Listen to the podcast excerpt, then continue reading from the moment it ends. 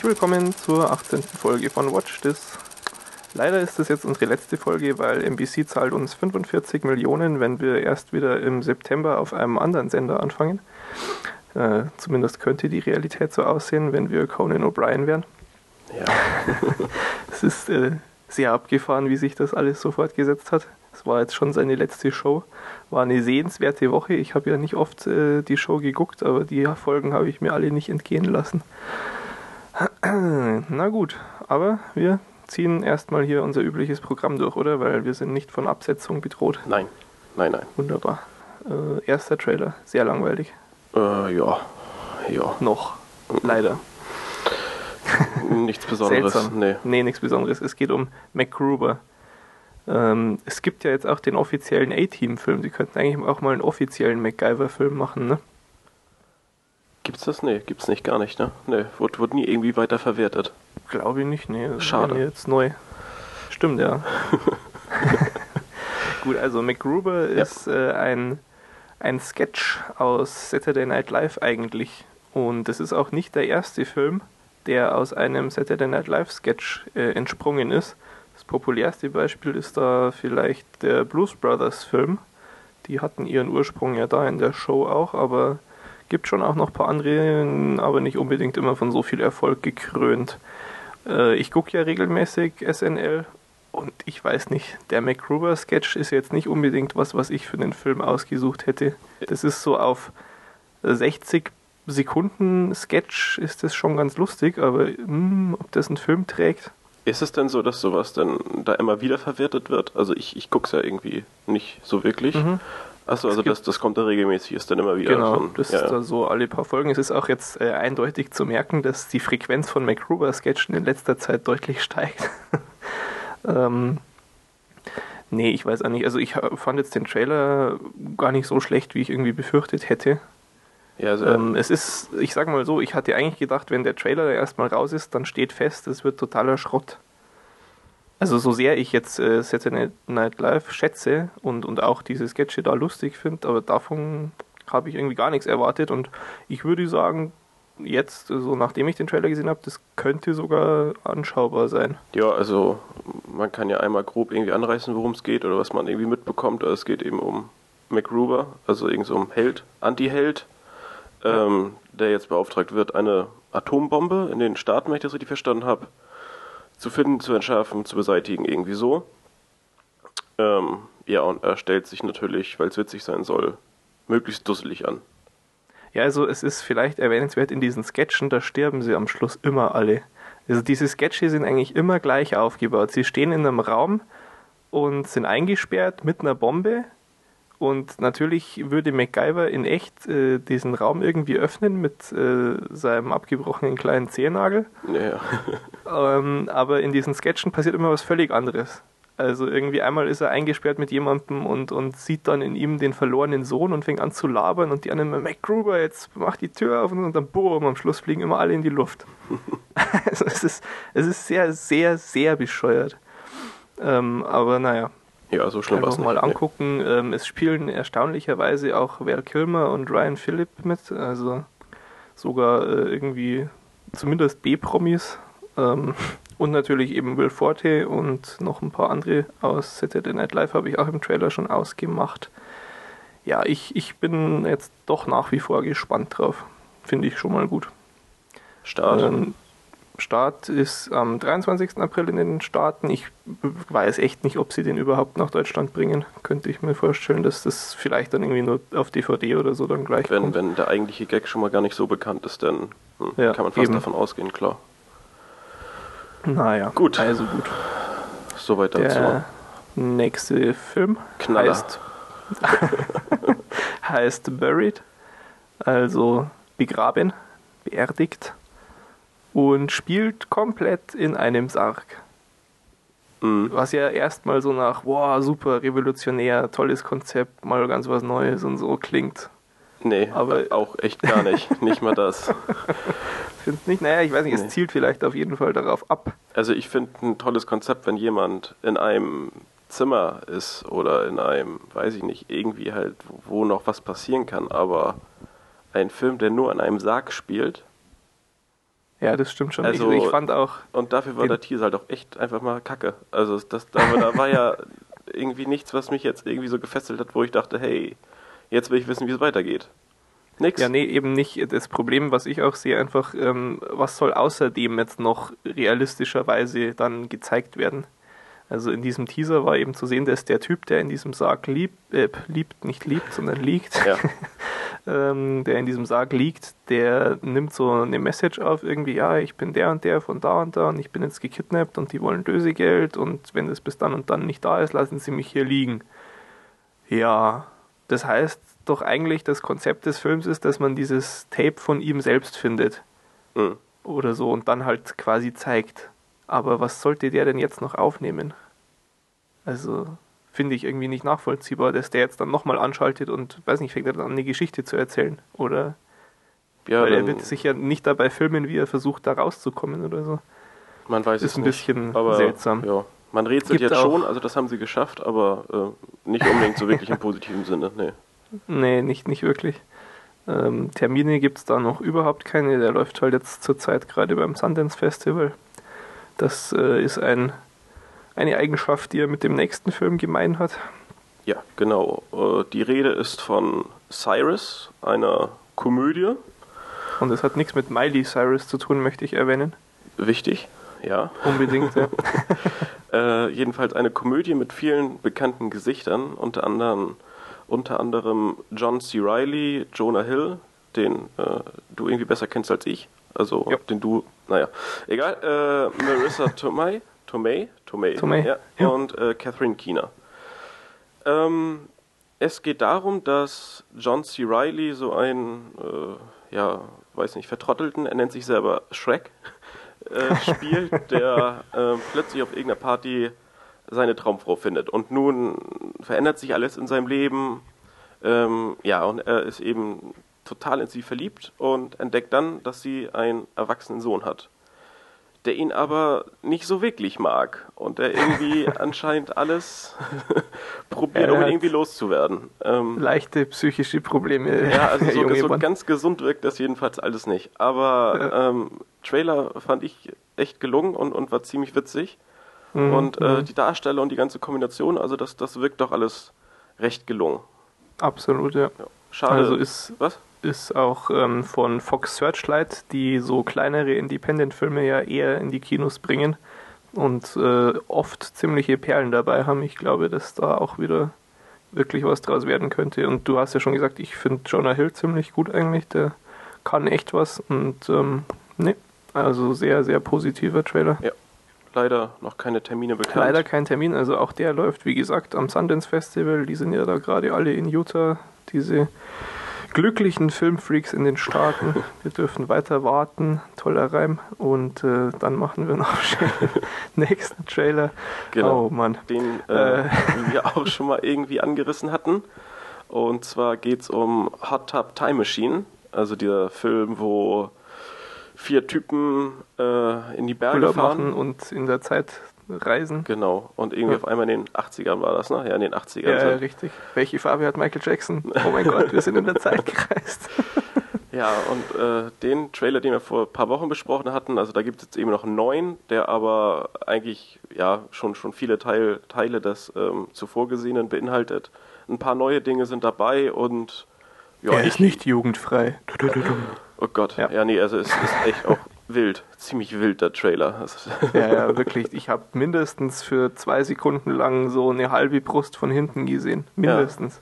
aber dann gleich Ähm. direkt Augen zugehalten und so. Also, na klar, Ja. na klar. Nein, also ich bin immer noch angetan davon und äh, ich glaube, das wird echt ziemlich amüsant, wenn der dann Ja. irgendwann mal rauskommt. Sehr lustiges Teil. Ende März in den Staaten, Bei uns, Deutschland. keine Ahnung. So ist das eben. Genau. So, jetzt, So, komm, jetzt, jetzt kommt der eigentlich Beste. das, das eigentliche Highlight der, der Sendung und der, der nächsten Jahre. Ich finde es schon cool, weil wir machen uns auch immer so drüber lustig irgendwie, dass das äh, mit, mit, was war es, Battleship und so, ja, Ja, auch und- Aliens und Nazis und überhaupt. Ja, Nazis, das ist immer ein tolles Thema. Und gerade bei dem Film, glaube ich, wirklich sehr gelungen. Ähm, ja, und wir reden von Iron Sky, also der Science-Fiction-Komödie, die davon handelt, dass die Nazis zum Mond geflogen sind und da eine Basis erbaut haben. Und nun, also Und Straßen, Autobahnen. Ja, für Motorräder und so. naja, jedenfalls äh, sind die Nazis 1945 zum Mond geflogen und kommen jetzt, also bald 2018, zurück zur Erde. Mhm. Ja? Interessant. Ja, also Trailer, Knaller, wirkt auch extrem lustig für eine Komödie. Wir brauchen echt auch irgendwas, um Ironie auf, auf Tonband Ja, nee, ähm, aufzusignalisieren oder so. kann man sich gerne mal angucken. Also es ist ja gar nicht mal so ganz unmöglich animiert, aber ey, äh, nee. ja. Nee, ich wüsste nicht, was ich da jetzt groß zu sagen sollte. Nein, Das deshalb, ist schon sehr bizarr. Wir nehmen es auch eigentlich ja nur als, als Überleitung Genau. zum News-Teil her. weil das ist eigentlich nämlich schon wieder wesentlich witziger. Äh, und zwar geht es immer noch um Iron Sky und um deren ähm, ja, Idee, das Ganze irgendwie zu vermarkten. Und zwar haben die im, im Zuge von irgendwelchen, ich weiß nicht, Kampagnen oder ob das überhaupt, äh, also ist schon was Offizielles, aber ähm, ja, also irgendwie hat sich halt dran gesetzt und hat mal diese Mondbasis so mit Photoshop nachgebaut oder überhaupt Ja, gebaut. Auf so einer Art äh, Satellitenfoto Genau. halt quasi von weiter weg. sieht halt so eine verpixelte Grafik, wo so ein Hakenkreuz ist mit so einem, ja, also mit, die halt eben diese, diese Basis, die man auch im Trailer sieht, erkennt. Also so ein, so ein Hochhausgebilde, äh, was eben so ein bisschen leuchtet und was eben vom All oder vom, eben von der Erde aus dann wie ein Hakenkreuz aussieht. So. Und es, es gibt ja äh, anscheinend extrem viele Verschwörungstheorien, die sich um diesen ähm, Start von der Antarktis ins All zum Mond von den Nazis und, und überhaupt, äh, die sich damit irgendwie beschäftigen. Und das haben eben viele auch wieder ein bisschen missverstanden, haben dieses Bild schon für, naja, ich, ich will jetzt nicht sagen, für irgendwie so, so was Wahres gehalten, aber hat jedenfalls Ja. wieder Diskussion ausgelöst. Ja, so von ja, wegen, guck mal, also- vielleicht sind sie doch da oben. und äh, ja, also das, das Marketing zu dem Film klappt. Also eindeutig, das eindeutig. Nee, ich fand es echt äh, seltsam auch irgendwie. Ich war da, ähm, weiß nicht, wann war das, Donnerstag oder so, wann ich davon gehört habe, in der Uni gesessen und ein Kommilitone von mir hat mir so diese Story erzählt irgendwie, ob ich das schon gehört habe von diesem äh, Film mit den Nazis auf dem Mond und dann habe ich mir gedacht, so, was? Und habe es eigentlich wieder verworfen und mir gedacht, äh, was hat sich der da wieder zusammengesponnen? Und dann komme ich eben Nachmittag in den Chat und dann haut mir Fabian auch sofort den Link irgendwie rein und also das, wenn, also das, das Interessante dran fand ich, dass eben mein Kommilitone da auch davon gehört hatte, ja, weil der sonst nichts mit am Hut hat eigentlich. Also klappt wirklich das Marketing. Doch, aber ich, ich glaube, das gerade auch bei uns so irgendwie erstmal was mit Nazis und dann, oh Gott. ja, ja, klar, Nazis. Das, das haut schon alles gut hin. Nee, und ich meine, Mhm. so toll war das jetzt nicht gefotoshoppt, aber es klappt. Marketing, toll, haut hin. Eindeutig. Ja, Gut. Kommen wir zu besseren News, oder? eher zu interessanteren wahrscheinlich auch. Ja, genau. Und auch todsichere News. Wird jetzt nie passieren, dass da irgendwas widerrufen wird, bin ich mir ganz sicher. Nein, nein, das ist jetzt alles fest. Ja. es ist wieder mal von Spider-Man die Rede. Und zwar, was haben sie jetzt Schönes gemacht? Sie haben den neuen Director für diese tolle neue Trilogie bekannt gegeben. Und zwar ist es Mark Webb. Und eigentlich hatte ich überhaupt keinen Bock, schon wieder über Spider-Man zu reden. Aber das ist irgendwie eine zu gute Neuigkeit, um sie zu ignorieren. Und auch alles mit Pressemitteilung und Fix und überhaupt und keine großen Gerüchte. Also habe ich mir gedacht, na gut, schon wieder Spider-Man. ähm, Wer es nicht weiß, Mark Webb ist der großartige, tolle Hecht, der 500 Days of Summer gemacht hat letztes Jahr. Sonst noch nicht so viel, insofern natürlich irgendwie mit Vorsicht zu genießen. Aber ich äh, sortiere das auf jeden Fall als positive Neuigkeit ein. Ja, das klingt auf jeden Fall ganz nett und es ist wohl schon auch deutlich äh, von den, den ähm, ja, jetzt aktuellen oder wie viel, zwei, drei Jahre alten Filmen irgendwie zu unterscheiden, dass das Ganze, was er da plant. Ja, ja, klar. Also kompletter Reboot. Genau, weil äh, er sich wohl auch auf andere Comics bezieht. Also irgendwie nicht die Comics aus den 60ern, sondern äh, die Ultimate Spider-Man Comics von, ähm, ja, irgendwie aus den 90ern oder sowas, von, von Brian Michael Bendis. Nie gehört, also mir sagt das alles gar nichts. Ähm, aber jedenfalls startet das eben ja, wie schon erwähnt, ganz von vorne in der Highschool von dem Hellen von Spider-Man eben und äh, ja, ja. Ähm, auf jeden Fall. Parker Lewis mit Spider-Man vermischt. So in die Richtung wahrscheinlich. Ja. Ganz toll. Nein. Naja, mal schauen, ja. was die da machen. Äh, wir haben noch, noch mehr äh, tolle Neuigkeiten. So auf dem Niveau wie dieser lustige Nazi-Film würde ich das ungefähr einordnen, aber wir wollen uns ja hier nicht nachsagen lassen, dass wir nur auf unseren eigenen Geschmack bedacht sind. Nein.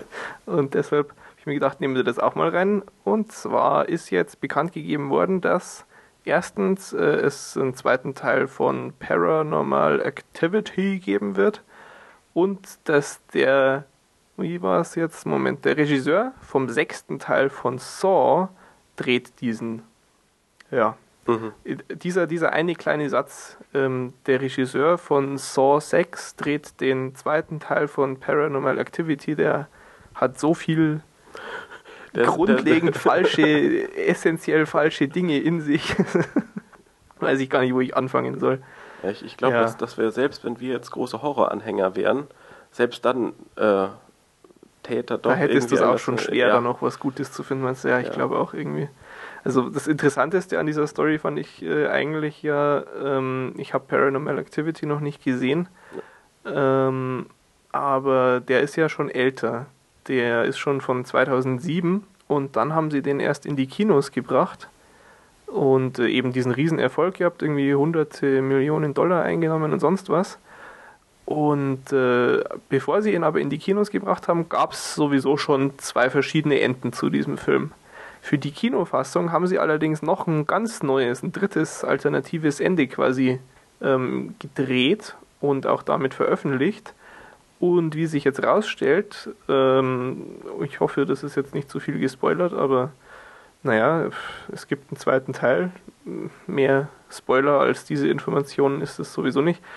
Passt halt jetzt dieses Ende wunderbar äh, in den Gedankengang, dass man jetzt aus diesem Paranormal Activity auch so ein äh, wir bringen einen Film pro Jahr Ding wie bei Saw machen könnte. Ja.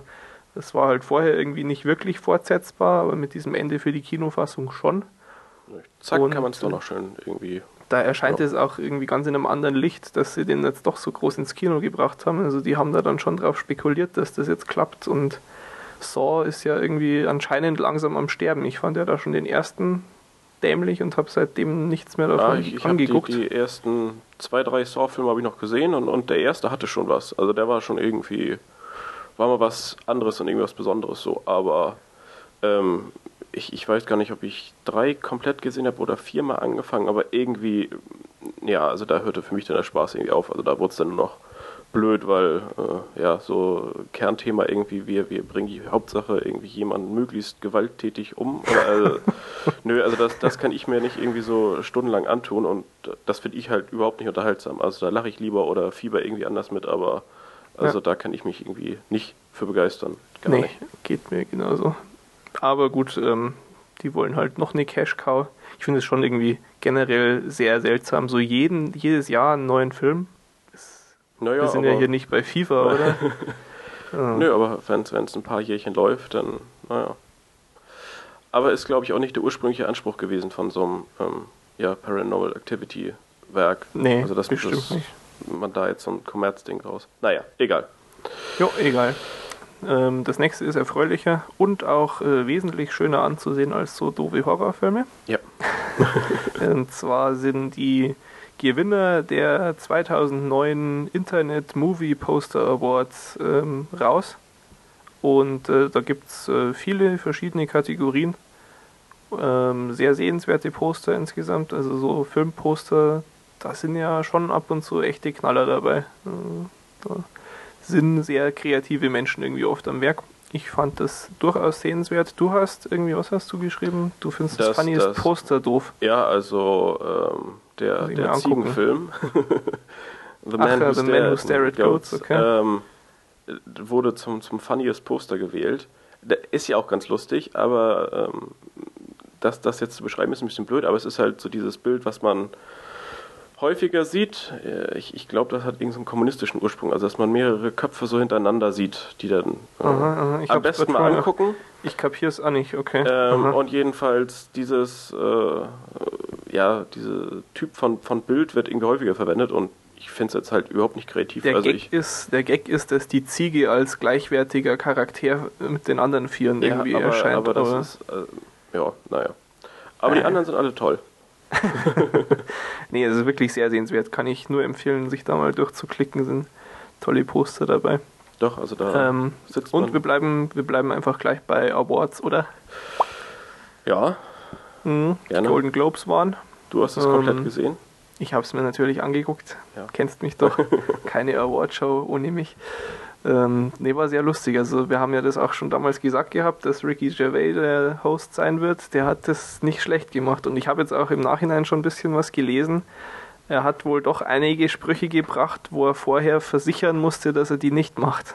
Und er hat während der Show selbst noch gesagt, ähm, ja, ja, mein Gott, die laden mich so oder so nie wieder ein. Dann kommt es auch nicht schon- drauf an. kräftig ausgeteilt. Also was ich so echt den derbsten fand, ähm, Mel Gibson hat irgendwie einen Preis verliehen ähm, und den hat er angekündigt mit, äh, er stand so mit einem Gläschen Bier an seinem Rednerpult und hat gemeint, ja, kein, er hat schon ein paar Intus jetzt und äh, er trinkt einfach gern, er trinkt so gern wie du und ich. Das im Englischen ist, äh, he likes to drink äh, as the next man. Mhm. Und äh, dann hat er eben gemeint, unless the next man is Mel Gibson. also, ja, Mel Gibson ist ja 2000 irgendwas, 2006 oder so, für Trunkenheit am Steuer ähm, verknackt worden. Also, der war schon. Oder auch ähm, Paul McCartney hat auch einen ganz üblen abgekriegt. Was hat er gesagt? Ähm, ja, er, er fühlt sich so geehrt, dass er jetzt hier in einem Raum ist mit Paul McCartney, der war halt wirklich so fünf Meter weg am Tisch gesessen. Und äh, sie, haben, sie sind schon im selben Flieger hergekommen. Äh, er hat ihn aber nicht äh, sprechen können, weil er war vorne in der ersten Klasse, während Paul McCartney hinten im Billigabteil war. Er musste Geld sparen. Er hat letztes Jahr eine Menge ausgegeben wegen der Scheidung. Boah, und der Blick von McCartney. also der war echt not amused. Ähm, nee, war schon wirklich sehenswert.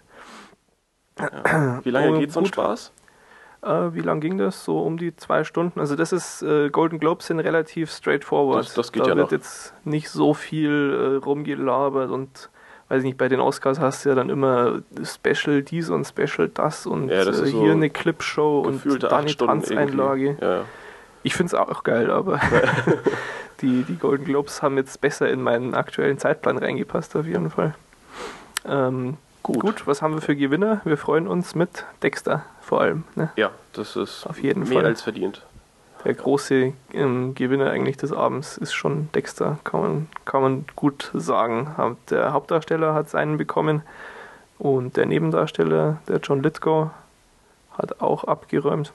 Der aber auch Absolut. von vielen, habe ich so gelesen, irgendwie kritisiert wurde für die Rolle. So von wegen, öh, was hat er da denn gemacht und überhaupt nicht so toll wie sonst.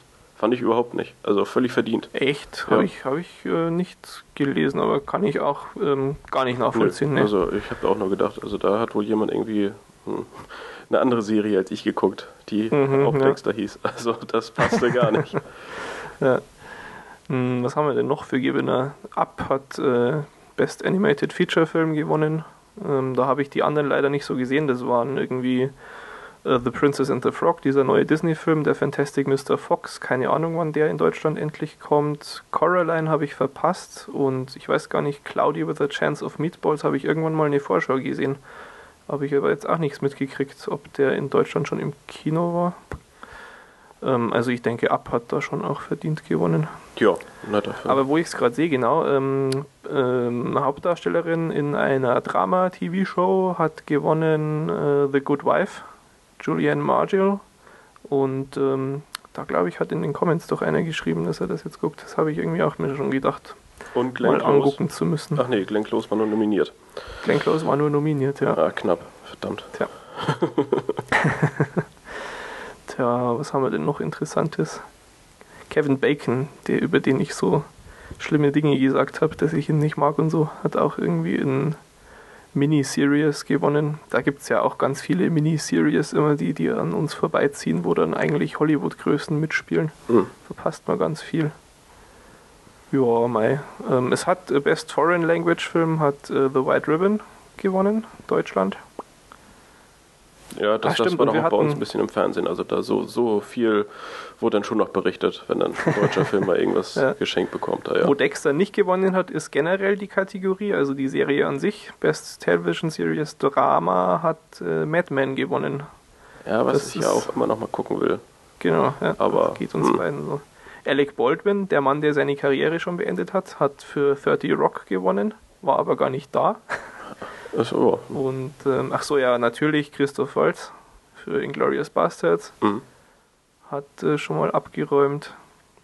Und was ich auch ähm, doch erstaunlich fand, ist äh, Best Comedy Picture The Hangover. Mhm. Ähm, tja, okay. weiß nicht. Also ich habe mich schon gefreut, dass sie den nominieren irgendwie, aber ich hätte jetzt echt nicht gedacht, dass der gewinnt. Und ich finde natürlich, dass eigentlich 500 Days of Summer da gewinnen hätte müssen. ähm, ist ein bisschen seltsam. Normalerweise ist es mit Komödien ja generell schwer, dass du dich gegen so ernste Filme mit Anspruch und so durchsetzt, aber mei, auch mal, auch mal was. Warum nicht? Klar. Und äh, um den Hype weiter vorzutreiben, natürlich Robert Downey Jr. für Sherlock Holmes. Ich muss diesen Film sehen. Ja, Äh, genau, ja, die komplette Liste ist verlinkt, kann man sich mal angucken, wer noch Interesse hat. ja. Und ähm, dann sind wir aber schon durch. Ne? Genau. Das ging ja flott. Ja, war nicht so viel diesmal. Aber wir sind ja auch früher dran diesmal. Ist nicht so viel Zeit vergangen seit der letzten Folge. Fangen wir also mit den Filmen an. Genau. Ein Film nach wie vor aus meinem Repertoire der Feiertage, aus dem ich noch eine Weile zehren werde wahrscheinlich. Ähm, der zweitbeste ähm, nach The Prestige. Und zwar geht es um Eternal Sunshine of the Spotless Mind. Zu Deutsch Vergiss mein nicht. Der ist schon älter, aus 2004. Ähm, ist vom Michael Gondry. Oder ne, Michael Gondry, glaube ich, heißt der nur. Der hat, ähm, nach dem hat der Be Kind Rewind gemacht. Das ist ein sehr, sehr witziger Film, äh, unter anderem mit Jack Black. Der hat mir gut gefallen gehabt und diesen Eternal Sunshine of the Spotless Mind, den hatte ich auch schon ewig auf dem Plan, aber mir immer aufgespart, weil ich von überall nur Gutes dazu gehört habe. Und ähm, naja, gibt eben so Dinge, die, die bin ich mir sicher, dass ich toll finde, aber ich schieb's trotzdem vor mir her. Er hat auch äh, 2005 den Oscar fürs Drehbuch gekriegt und sonst auch eine jede Menge Nominierungen und noch ein paar andere Preise. Und äh, es spielen mit Jim Carrey, Kate Winslet, Kirsten Dunst äh, sind so die Hauptrollen. Es spielt außerdem auch Elijah Wood mit und Tom Wilkinson. Gut, worum geht's bei diesem Film? Es ist relativ schwer zusammenzufassen, finde ich. Mm, Jim Carrey hat gerade eine Trennung hinter sich und er kommt nicht so wirklich zurecht. Also ist total down, die ganze Zeit deprimiert und irgendwie seine Bekannten machen sich auch schon Gedanken. Er kommt einfach nicht zu Potte. Und äh, er trifft dann aber irgendwie, er muss ja, ich weiß nicht, weiter arbeiten, also Alltag geht ja weiter. Er trifft dann wieder auf seine Herzensdame und die ist total abweisend zu ihm. Die tut, als würde sie ihn überhaupt nicht kennen und er kann es gar nicht fassen, wie sie das schafft. Ja. Äh, ist sogar irgendwie ein neuer Typ bei ihr und ähm, aber naja, also er ist, er ist sehr schockiert. Und ähm, der Punkt ist aber, sie kann, sie kennt ihn da wirklich nicht. Äh, denn was hat sie gemacht? Sie hat sich die Erinnerung an ihn entfernen lassen. Die Trennung war für sie auch sehr hart. Und in dieser fiktiven Welt des Films, da gibt es so eine Firma, Schrägstrich Praxis, die bieten eine Behandlung an, um selektiv Erinnerungen zu löschen. Und äh, da, da geht sie eben hin und lässt sich alle Erinnerungen an ihn entfernen, damit sie diesen Schmerz nicht mehr fühlt über die Trennung. Und äh, das, das bemerkt er dann eben, ich weiß gar nicht mehr, wie das genau ist. Aber spielt das denn, denn komplett irgendwie in, in so einer Fantasiewelt oder ist das einfach nur ein Element, was da Das ist? ist ein Element, das ist, das ist relativ bizarr auch. Also das ist wirklich alles ganz normale Welt, ja. Ach so, Aber, aber, es gibt eben diese Firma, also als ob das das Normalste von der Welt wäre eigentlich. Ach so, okay. Also ja, nicht so ganz das Normalste. Also es ist jetzt nicht so, dass das jeder Arzt als normale Dienstleistung anbietet oder so. Das ist schon eine Spezialpraxis, aber Aber das ist jetzt nichts hier mit irgendwelchen, äh, ich weiß nicht, irgendwelchen anderen komischen Lebewesen sonst, oder. nee, äh, nee, nee, nee, äh, ganz, ganz normal. also, Also, das gut. ist äh, so das einzige Element, Ja. das die anders als in der Realität ist. Also er kriegt äh, quasi das mit, er erfährt auch von dieser Praxis und geht dann dahin und, und führt sich natürlich auf und wie kann man sowas überhaupt machen und was sind sie denn für Menschen und bla bla bla. Und der Arzt, ähm, der ist dann natürlich irgendwie untröstlich und, und das soll normal halt nicht passieren, dass jemand davon erfährt, dass er bei jemand anders gelöscht wurde. Ja. Und er bietet ihm dann deshalb an, auch einfach äh, sich der Prozedur zu unterziehen, kostenlos und er schiebt ihn ganz schnell ein und so weiter. Und ähm, tja, er denkt dann so kurz drüber nach und macht das auch. Hm, dieser Prozess, der dauert eine Nacht lang und es geschieht quasi während du schläfst oh, beziehungsweise träumst. Mhm. Und äh, dann in, begleitet man quasi den, den restlichen Film über im Wesentlichen Jim Carrey in diesem Traum. Das äh, läuft dann nämlich so ab, dass er quasi im, im Traum die Erinnerungen nochmal durchlebt und sie aber zerstört werden. Also er steht irgendwie in, äh, keine Ahnung, an der Bushaltestelle und sieht sie und dann verschwimmt alles und die Welt löst sich auf und dann ist dunkel und dann nächste Erinnerung. Ähm, es ist quasi dann, während er da schläft, während dieser Nacht so ein Team von dieser Firma, von dieser Praxis bei ihm zu Hause. Er hängt am, in so einem Apparat, äh, ist, ist auf seinen Kopf und die haben einen Computer dran und das äh, geht aber vollautomatisch. Also dieser Apparat, der lokalisiert dann alle Erinnerungen. Er musste dazu vorher mal alles Mögliche, was ihn an sie erinnert, in der Praxis dabei haben, damit sie irgendwie die äh, Stellen im Gehirn oder sowas äh, ausmessen. Das wird aber gar nicht so vertieft. Insofern ist da auch keine Gefahr, dass dich stört, wie unrealistisch die Technik ist. Das klappt äh, ziemlich gut, fand ich jedenfalls, dass du das einfach so als, das ist halt so, das klappt jetzt in dieser Welt des Films äh, und das als gegeben hinnimmst. Ja. Und ähm, während das also dann abläuft, dass er so seine Erinnerungen äh, wieder durchlebt, bemerkt er, oh shit, das wollte ich eigentlich gar nicht. Das, da, damit komme ich ja noch viel weniger zurecht. Das ist ja schrecklich. Ähm, und fängt dann quasi an, dagegen zu kämpfen. Also versucht irgendwie wegzulaufen, während sich die Erinnerung auflöst oder verschiedene, verschiedene Dinge, ähm, klappt aber natürlich alles nicht.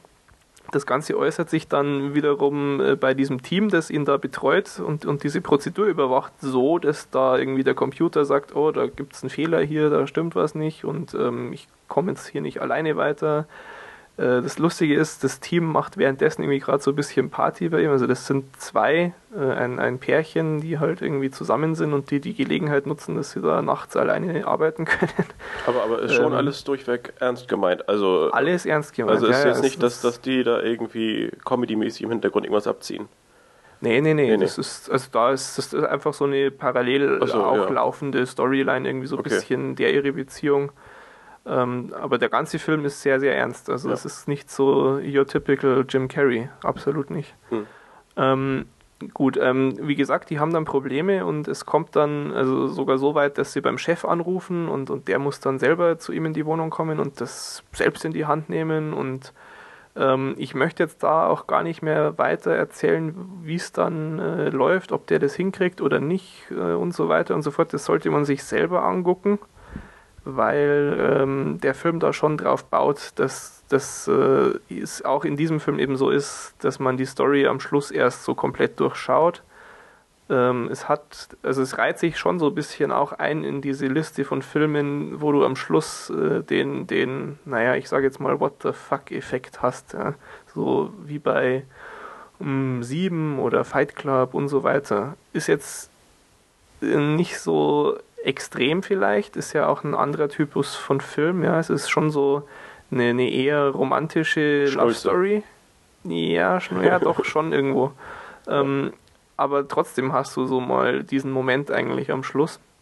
Aber Und, ist jetzt nicht ähm, zu kitschig, würdest du sagen, dass das jetzt so übertrieben ist? Nee, nee, gar nicht. Ja. Es ist wirklich ein ganz, ganz großartiger Film. Also es ist ähm, dieser Michael Gondry, der hat jetzt nicht so viele Filme gemacht, aber ist äh, sehr, sehr stark, wenn es um äh, Bilder geht. Also der, der macht sehr, sehr ja, schöne Filme, sage ja. ich mal. Also ist visuell ganz, ganz gut drauf. Und das ist echt so ein kleines Kunstwerk, dieser Film. Und also Jim Carrey spielt großartig, der ähm, ist, äh, hat eindrucksvollst unter Beweis gestellt, dass er nicht nur so dämliche Comedy machen kann. Nee, aber das der hat doch schon letzte Zeit so ein so paar irgendwie das, das seriöse äh, nee, hat er Filme. schon, aber also das ist, also das fand ich schon beeindruckt, äh, Ja. beeindruckend. Ja. Äh, was ich lustig fand, ich habe dann gelesen, es war ursprünglich Nicolas Cage dafür vorgesehen. Oh Gott. Und also er hat quasi auch, ähm, Jim Carrey hat ähm, selbst äh, explizit Interesse an der Rolle gehabt.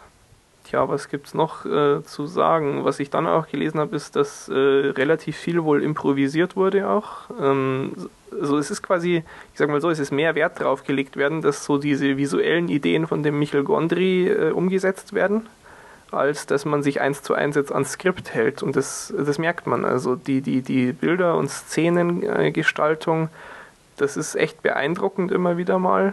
Mhm. Und ähm, so zwischen den Charakteren klappt es einfach auch super. Also das, das haut da wunderbar hin, machen alle ihren Job ganz, ganz klasse. Ähm, ich habe gelesen, ich, ich war dann wieder auf Tour im Internet, nachdem ich ihn gesehen hatte und begeistert war, Mhm. um zu schauen, was, was es irgendwie so zu sagen gibt. Habe dann bei IMDb mal ein bisschen durchgeguckt, was die Leute schreiben, die den doof bewertet haben. Und ähm, da war dann ab und zu zu lesen, also jetzt nicht so häufig. Ich glaube jetzt nicht, dass man das schon als, als Konsens bezeichnen könnte von denen, die den schlecht fanden, aber ich habe gelesen und fand ich eben so falsch, dass ich es jetzt anspreche. Angeblich sei nicht nachvollziehbar, wie es zu dieser Liebesbeziehung zwischen den beiden überhaupt gekommen ist. Und deshalb könne man dann auch nicht nachvollziehen, warum ihm so viel dran liegt, diese Erinnerungen zu behalten und überhaupt und so. Also ja, also der Film hätte irgendwie gar keine Motivation oder der, der Protagonist auf jeden Fall. Und das ist totaler Bullshit. Also ich habe kurz drüber nachdenken müssen, aber es ist wirklich einfach nur falsch. Also es, Es gibt durchaus eine, Es wenn gibt auch knappe, ganz eindeutig, ich kann dir eine. Szene benennen. Ja. Also es Ja. ist jetzt nicht so, dass, dass ich da auf eine Metaebene oder sonst was gehen müsste. Es gibt einfach eine Szene. Und die ist schon relativ kurz, die kommt auch relativ weit hinten am Film, aber wer diese Szene gesehen hat und immer noch diese Meinung vertritt, ähm, nee, also kann ich, kann ich nicht nachvollziehen. Vielleicht kurz eingenickt oder so, aber Wirklich, also entweder man hat das verpasst oder, und das kann ich mir schon vorstellen jetzt, das ist tatsächlich auch gar nicht böse gemeint, das ist mir dann einfach auch beim Nachdenken so gekommen, das äh, mag sein, dass man das vielleicht tatsächlich selbst nicht nachvollziehen kann, wenn es einem an äh, persönlicher Erfahrung in der Hinsicht mangelt. Ähm, das ist echt was, was ich mir vorstellen könnte. Und das ist natürlich dann schade. Äh, Mir persönlich mangelt es nicht an solchen Erfahrungen. So ähm, Herzschmerz, Kitsch, Romanzenfilme kann ich oft sehr, sehr gut auch mit mir selbst äh, wieder in Verbindung bringen.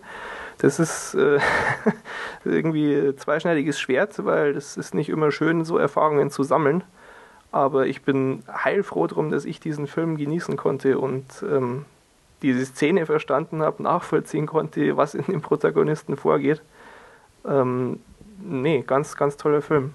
Ist auf einer großen, großen Menge von äh, so Best of the Decade-Listen von, weiß ich nicht, irgendwelchen Filmkritikern und sonst was ähm, gewesen.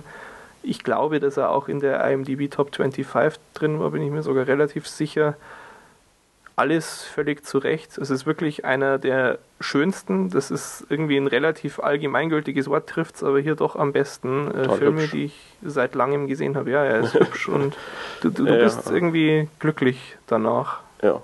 Mm, Was ich aber auch sehr, sehr positiv fand, ähm, ähm, er ist ja quasi ähm, mit, mit ähm, seiner Trennung nicht klargekommen. Ne?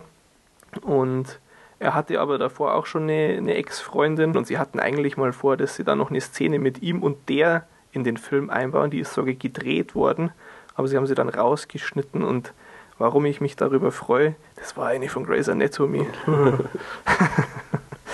Aber gut, ähm, nee, ich, ich hoffe, ich habe äh, den jetzt hier einigermaßen äh, ausreichend positiv vorgestellt. Ich äh, gehe sowieso davon aus, dass den jeder außer mir schon kennt. Wenn nicht, äh, unbedingt angucken. Mach Echt ich. Ein, ein Kunstwerk, ja, sogar du. Ja. Es kommt zwar, glaube ich, kein Wrestler vor, aber trotzdem Ja. sehr sehenswert.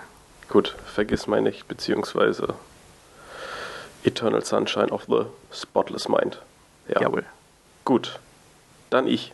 Super. Ja. Genau, und zwar habe ich den neuen Film von, nein, nicht von, aber mit Bruce Willis gesehen. Oder Mhm. auch von, weiß ich gar nicht. Gottes, Hm, ich habe wieder ich nicht nicht. recherchiert. Ja. Äh, die Rede ist Gleich von aufschreiben. Alles auf die Liste. Surrogates. Surrogates äh, sind Roboter. Aber erstmal, wir befinden uns im, im Jahr 2017. Also ein Jahr bevor die Nazis vom Mond zurückkommen. Genau. Fünf Jahre nachdem die Erde komplett zerstört wurde. Sehr gut. ähm, äh, ja, es, es geht um Folgendes. Also es wurden Roboter entwickelt, die die Menschen sozusagen ersetzen im Alltag. Also ähm, die reale Menschheit sitzt zu Hause und äh, ja, liegender oder sitzenderweise steuert sie eben äh, ja, ihre Roboter, ihre Surrogates, ähm, die dann eben normal für sie einkaufen gehen, für sie arbeiten, für sie alles machen. Also eben durch Gedanken werden eben diese Maschinen als ja, Alltagsersatz, als ja, äh, Ersatz für alles genutzt. So eine Mischung aus iRobot und Gamer irgendwie. Noch ein bisschen ich ich habe weitergetrieben Gamer, vielleicht. Gamer noch ne? nicht geguckt. Ja, aber da gibt's auch, habe ich ja gesagt, dieses, dieses eine Art Real-Life Ja, ja. PlayStation Home-Ding und so. Ja. Naja, ähm, jedenfalls entwickelt und verkauft werden die Dinger von äh, VSI, also der Firma, die eben die, die Welt der Surrogates eben kontrolliert und die eben, ja, äh, ich glaube irgendwie 98% aller herstellen und warten und naja, also die haben eben das alles unter Kontrolle Okay. und ähm, ja, erklären eben auch diese ganzen Maschinen für absolut sicher. Okay. Also kann gar nichts passieren, ähm, muss man sich überhaupt keine Denken machen, Bedenken, keine Gedanken machen, keine Bedenken haben. Alles super. so, und äh, ja, irgendwas muss jetzt ja passieren und äh, das ist ein Mord. Und zwar wird ein Surrogate umgebracht, was wohl relativ häufig an sich passiert. Also umgebracht im, im Sinne vielleicht auch von, äh, wird vom Auto überfahren oder äh, ein Flugzeug stürzt ab oder keine Ahnung was. Also ähm, das, das stört aber ja insoweit nicht, weil eben diese Maschinen unabhängig von den Menschen arbeiten. Ähm, also wenn jetzt eben ein, ein Surrogate oder eben ein Roboter ähm, umkippt, weil Mhm. kaputt, Steht bei dir daheim Game Over und du musst genau, einen neuen dann, kaufen. dann äh, rufst du bei der Firma an und sagst, hey, ich brauche einen neuen Surrogate. so. Jetzt wurde aber eben so ein Ding äh, ja, umgebracht und auf einmal ist der Operator, also eben die steuernde Person, auch hinüber. Oh oh. Also dann fing es irgendwie da an, aus der Nase zu bluten und tot. So. Mhm. Äh, und damit das Ganze ein bisschen mehr Pep hat, ist es eben so, dass das Opfer äh, der Sohn des ursprünglichen Erfinders dieser Maschine ist. Ja. Ja, und ähm, jetzt der Kern der Ermittlung, die eben Bruce Willis übernimmt, ähm, die drehen sich alle um diese Waffe. Also um diese m, ja, nicht näher definierte Waffe oder eben diesen Gegenstand, der eben dazu fähig war, so einen Surrogate Inclusive Operator zu töten. Mhm. Äh, ja, und eigentlich viel mehr will ich von der Geschichte auch nicht verraten, weil ich, ich glaube, die Gefahr, da jetzt was zu spoilern von, von dem bisschen Inhalt, was noch kommt, Ja, ich wollte gerade sagen, viel mehr ist nämlich, das ist, ja, also das das ist das Problem die, des Films. Ne? Ja, das Kernthema, was jetzt eben verfolgt wird, also das wird jetzt irgendwie geklärt. Und ach so, was man vielleicht noch erwähnen könnte, es hat sich ähm, innerhalb dieser Stadt, ich weiß gar nicht, welche Stadt das jetzt ist, ist glaube ich aber auch egal, jedenfalls irgendeine so US-Großstadt, hat sich so eine Art, ähm, ja, wie nennt man sowas? So eine, so eine Siedlung von, von Surrogate-Feinden. Ein Ghetto, also, ja. ja. so ein, so, ein, so ein Ghetto, so ein abgeschotteter Platz, wo eben ja, Menschen real miteinander leben. Also eben Menschen, die auch ihre Häuser verlassen und die dann eben ja, ihr- ihren Alltag wirklich äh, ja, selbst erleben und eben auch sich den Gefahren aussetzen, die der Alltag so birgt. Und naja, jedenfalls. Leute, äh, die heute keinen MeinVZ-Account hätten quasi. Ja, äh, und nun wird natürlich vermutet, dass äh, ja, diese, diese Siedlung oder eben diese Leute damit noch was zu tun haben. Und naja, also wie gesagt, ich, ich will da jetzt gar nicht weiter darauf eingehen, aber das ist so das, worum es sich jetzt im, im Film dreht. Und ja, wie du schon meintest, das, das ist es leider eben auch. Und daraus wird eigentlich die ja gar nicht so schlechte Idee doch, doch sehr, sehr durchschnittlich wieder. Weil es, es passiert einfach echt zu wenig und ähm, es, es ist alles relativ langsam und ähm, ja, so diese, diese Grundidee von wegen Menschen machen nicht selber und äh, lassen alles durch Maschinen machen und äh, Maschinen sind ja gefährlich und Maschinen könnten ja, was ich, Skynet-mäßig die Kontrolle übernehmen oder irgend. Also das, das klappt da alles nicht so, weil, weil darauf geht der Film überhaupt nicht ein. Äh, nee, nee, genau, das, das hat mich auch gestört. Er behandelt Was noch so. ich mir auch ja. noch gedacht hatte, ist, ähm, Bruce Willis, äh, der Charakter von ihm, der ist ja auch eher so ein bisschen anti-Surrogates, also so richtig geil findet er das auch alles nee, nicht. aber, aber halt auch in so einem Maß, so oh, toll finde ich es nicht, aber nun gut. Nee, aber was ich meine ist, ähm, dass äh, er ja aber massive Probleme irgendwie mit seiner Frau hat wegen dem allen, weil sie ist da ja total drin. Ja, ja, also. Und, äh, und die äh, sprechen gar nicht mehr und wie, war das nicht auch noch so, dass ähm, der hat doch, die haben doch die Tochter verloren oder? Und ja, sie spricht da nicht drüber, sowas in die Richtung. Genau, ich, ich glaube, das war auch dann, ja, es ist so der Auslöser, aber dass die beiden irgendwie kaum Kontakt haben. Genau, genau. Ist aber, aber, auch für den Film, also das wird überhaupt nicht weiter verwertet das ist der oder Punkt, nur ganz, ne? ganz das, kurz. Das äh, erfährst du so am Anfang, aber das ist dann, ja, toll. Also und, und was vielleicht noch äh, ja, interessant ist, was man eben immer wieder bemerkt, dass eben diese ganzen Surrogates so, so eine ähm, Optimalversion des, des Operators darstellen. Also wenn der Operator äh, also es, es gibt auch welche, die sehen ganz anders aus, ähm, die dann irgendwie statt äh, Mann, Frau sind oder so, aber im, im, Normalfall ist es so, dass, dass eben der Operator, wenn er meinetwegen 50, 60 Jahre alt ist, dann wird er auf, ja, optisch auf 40 und irgendwie Bruce Willis mit vollem Haar und, und glatter Haut und so. Das, das sieht teilweise ganz witzig aus und, und führt dann äh, ein, zwei Mal zu ganz amüsanten Szenen. Ähm, aber ja, dann, dann, was ich eben noch erwähnen wollte, war eben so, dass das Militär, was da irgendwie noch so ab und an mit reinspielt, so von wegen, nein, nein, wir haben mit dieser Waffe nichts zu tun, ach, vielleicht doch, ach, nein, auf gar keinen Fall, man weiß es nicht, aber das wirkt alles so bemüht. Also, mhm. das, das ist nichts, was irgendwie wirklich fesselt und wo man, ja, jetzt eben wirklich, ja, ich habe jetzt schon so oft mitfiebern gesagt, aber eben, dass, dass da eine Spannung entsteht, die den Film zu irgendwas Besonderem macht. Also nee, es also ist eben alles sehr, sehr vollkommen knapp. durchschnittlich. Ja, absoluter Durchschnitt. Es ist äh, ja ein Film, der auch nur 18 Minuten lang ist und, und der eben wahrscheinlich dann auch sich die Zeit nicht nehmen will oder nicht genommen hat oder keine Ahnung, aber es ist eben ja sehr kurz ja, so und, und, sehr oberflächlich und ähm, ja, totaler Hollywood-Durchschnitt. Also es ist ein Film, der ja, der ist nicht schlecht, also den kann man sich gut angucken, aber ja, heute gucken und morgen vergessen so irgendwie. Ja, es ist einfach, also es basiert auf einem Comic ähm, mal wieder und ich sehe da echt das größte Problem auch ähm, einfach am Drehbuch. Ähm, das ist von denselben zwei Nasen, die für so Knüller wie Catwoman oder äh, weiß ich nicht, oh ja, auch sehr schön der, der Terminator 4 also, nee, die haben, die haben nichts Beeindruckendes auf, auf, in ihrem Repertoire und auch der ändert da jetzt leider nichts dran. Nee, also ich, ich war. Der Trailer war wirklich Vorfeld super. Ganz, also ganz die, begeistert so davon. Ja, aus der Idee hätte man was richtig Geiles machen ja. können, finde ich. Aber also es ist jetzt auch ja wirklich keine neue Idee mehr. Ähm, was weiß Nein. ich, wie viele Filme jetzt seit Matrix irgendwie mit dieser Idee gespielt haben. Das Klar. Aber trotzdem. In, welcher Variation auch immer, aber das stört mich ja nicht. Also da kann man immer wieder gute Filme draus machen, finde ich. Ja, man kann ja auch immer wieder gute Filme aus Liebesgeschichten machen. Ja, ja es ist ja eben überhaupt nichts dagegen einzuwenden, dass, dass äh, Roboter irgendwie den, den Alltag in Zukunft äh, beeinflussen. Ich meine, das ist ja durchaus eine Idee oder, oder eine Vorstellung, die irgendwie uns so irgendwie erwartet. Aber ja, eben. Klar, ich würde mir so ein Ding sofort bestellen.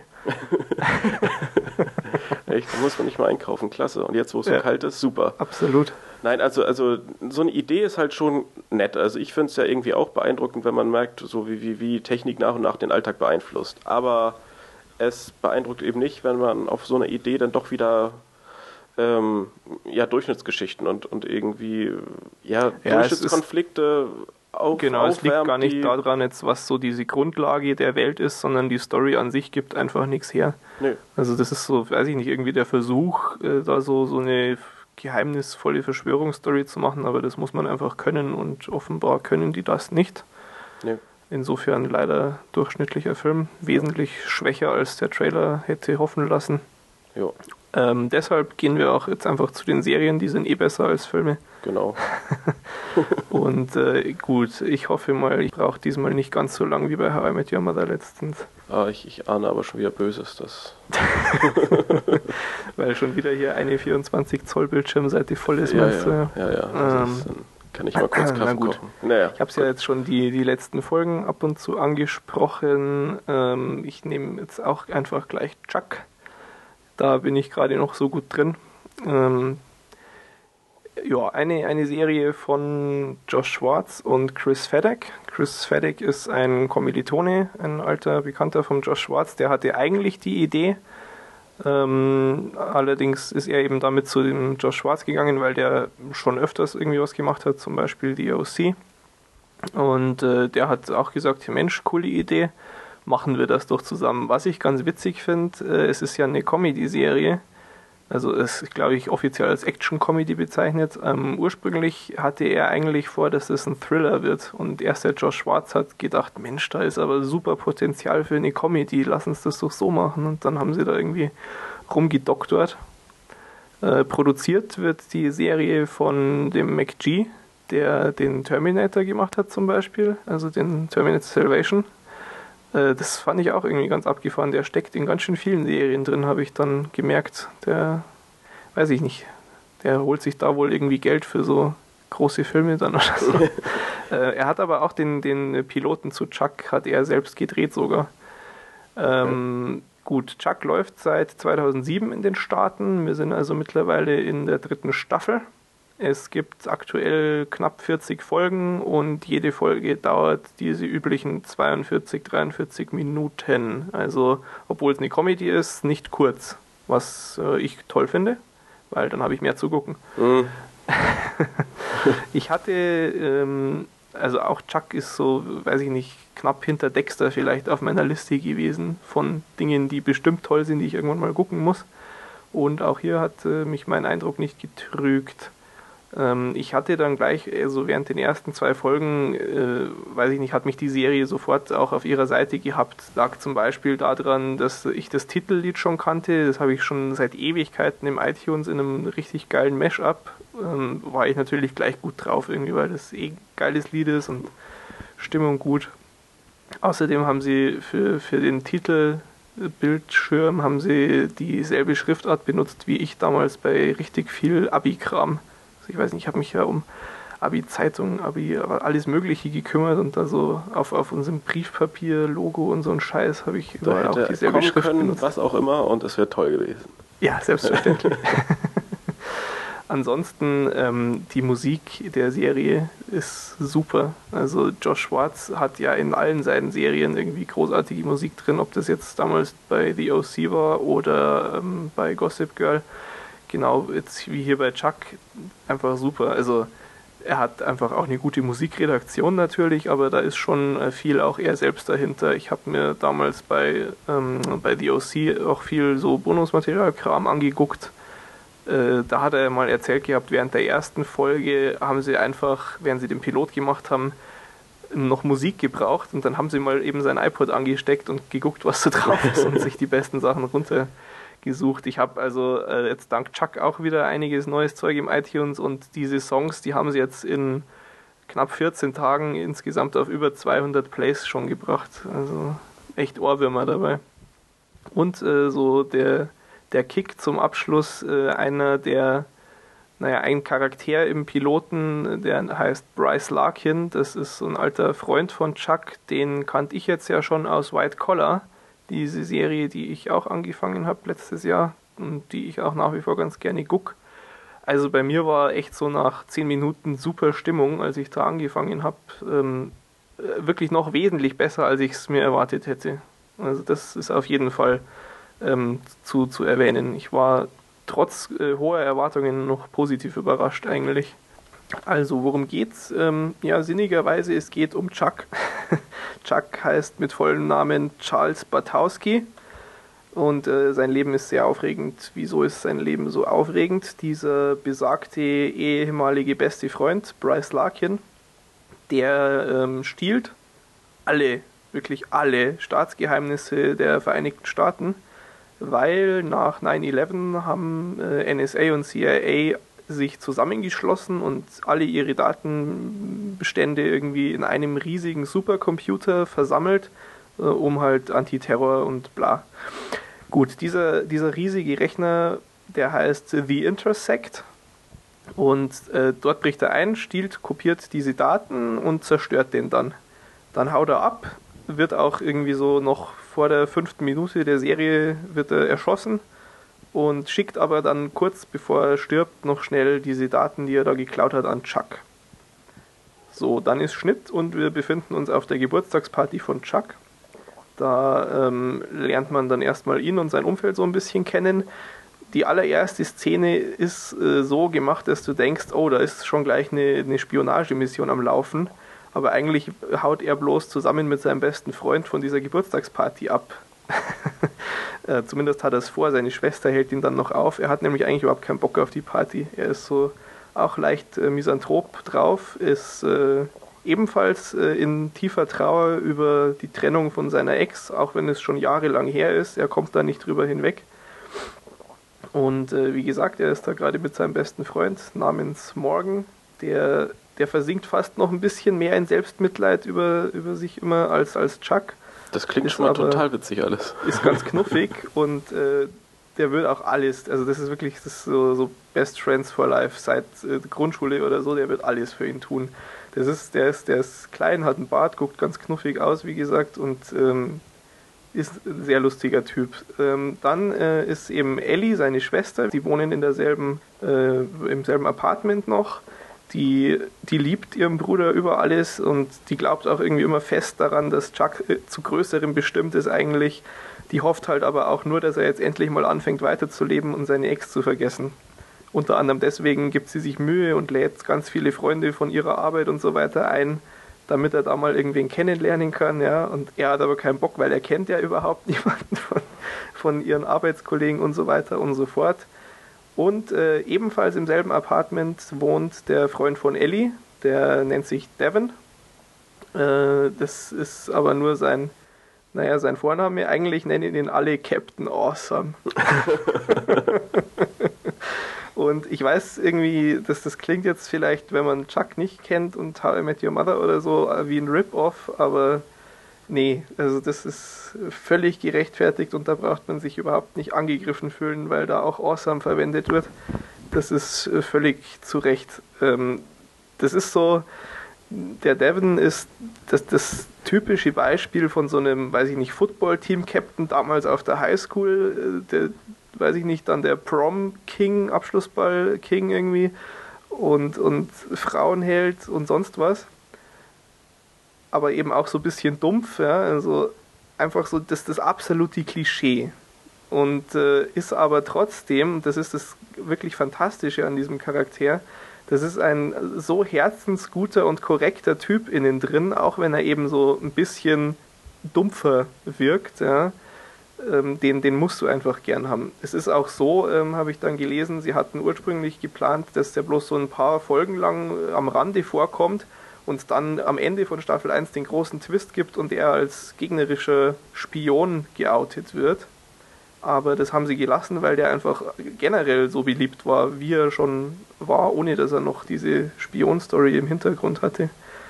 Genau, ähm, er findet eben alles awesome. Äh, es gibt dann so eine Szene, da, da ist Chuck sehr gestresst irgendwie und ist bloß froh, dass er zu Hause ist und umarmt dann seine Schwester und dann kommt er gerade vorbei und, und meint so, oh, Group Hug und umarmt sie auch und dann eben ganz trocken, awesome. ist äh, sehr, sehr sympathisch. Ähm, wie gesagt, der Freund von Ellie, also die sind zusammen, wohnen dort mit Chuck und die arbeiten beide als Ärzte. Äh, auch Devin ist ebenso wie Ellie immer so Supporter von Chuck und, und glaubt an ihn, ist nett zu ihm, unterstützt ihn, will auch irgendwie, dass der was schafft. Ähm, wir sind aber jetzt quasi noch bei der Party. Die Party ist dann irgendwann vorbei und äh, Chuck geht wieder an seinen Rechner, sieht dort diese E-Mail mit all diesen Staatsgeheimnissen und peng, äh, super schnell schießen alle Informationen über seinen Schirm und brennen sich in sein Gehirn rein. Das ist auch das ist sehr witzig. Also irgendwie zack, er steht dann so da und sieht das und kriegt ganz weite Augen und dann ist so Zeitrafferaufnahme. Du siehst im Hintergrund das Fenster, wie halt Stunden vergehen und er da steht und nicht wegschauen kann. Und dann äh, wird die Zeit wieder normal schnell und dann fällt er erstmal um, als alles vorbei ist. Äh, er fällt um, äh, sein bester Freund Morgan kommt, weil er ihn zur Arbeit abholen will und er fühlt sich ein bisschen seltsam und geht aber trotzdem einfach erstmal zur Arbeit. Er arbeitet in, äh, beim Bymore, das ist so die lokale Filiale von einer großen Elektromarktkette. Und er ist dort auch eben mit seinem Freund Morgan in der Supportabteilung, die den sympathischen Namen Die Nerd Herd trägt. und äh, allerdings, was er nicht weiß, die Regierung hat diese E-Mail mittlerweile zu ihm zurückverfolgt. Ähm, dadurch, dass ja dieser Rechner zerstört worden ist, haben die doch ein durchaus großes Interesse an diesen Informationen und an dem, der diese E-Mail gekriegt hat, die, der Typ, der diesen Computer zerstört hat, als letztes verschickt hat. Ne? So, dann kommt also zu seiner Supportabteilung ähm, Sarah Walker. Das ist jetzt die vorletzte von den Hauptcharakteren eigentlich äh, erstmal unter so einem Vorwand, äh, flirtet ein bisschen mit ihm und äh, die machen dann auch ein Date aus und gehen auf dieses Date. Das geht allerdings gehörig schief, denn äh, nicht nur Sarah Walker, die CIA-Agentin, sondern auch John Casey von der NSA. Wir erinnern uns, das sind die beiden Organisationen, die da zusammengearbeitet hatten für diesen Supercomputer. Auch äh, John Casey eben von der NSA hat auf Chuck abgesehen. Zunächst noch mit unterschiedlichen Motiven sie will ihn eigentlich beschützen und äh, er möchte ihn direkt äh, verhören und verprügeln und äh, naja, eben diese Informationen mit allen Mitteln, die ihm zur Verfügung stehen, zurückkriegen. Mhm. es gibt dann so einiges hin und her, das ist jetzt alles noch im Piloten. Ja.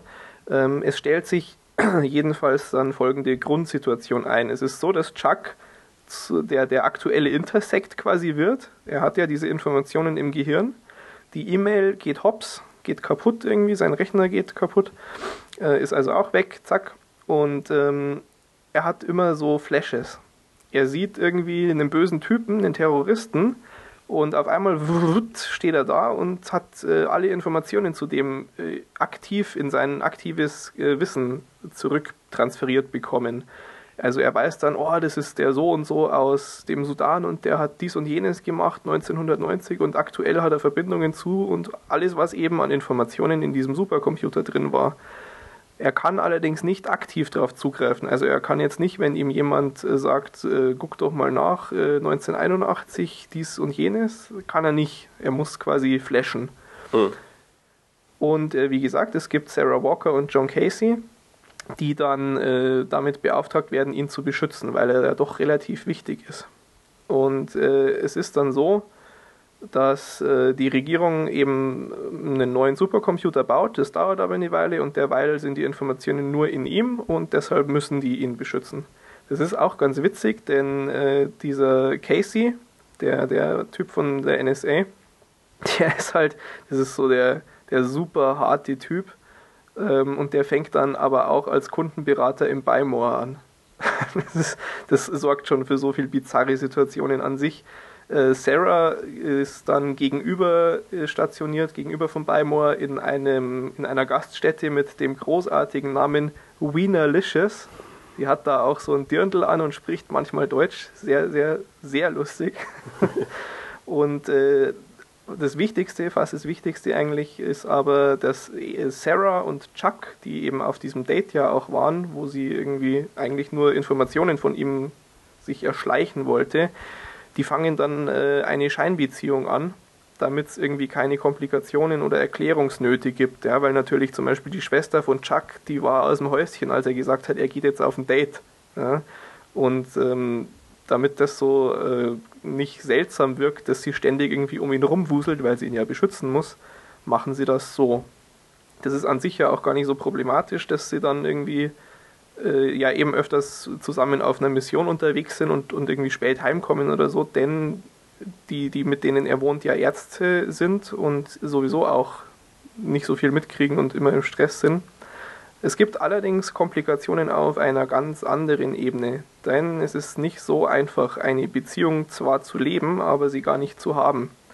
weil natürlich Chuck auf ein Date mit der gegangen ist und die nett findet. Und wenn sie dann ständig um ihn rum ist und äh, nebenbei gesagt, die ist bildhübsch.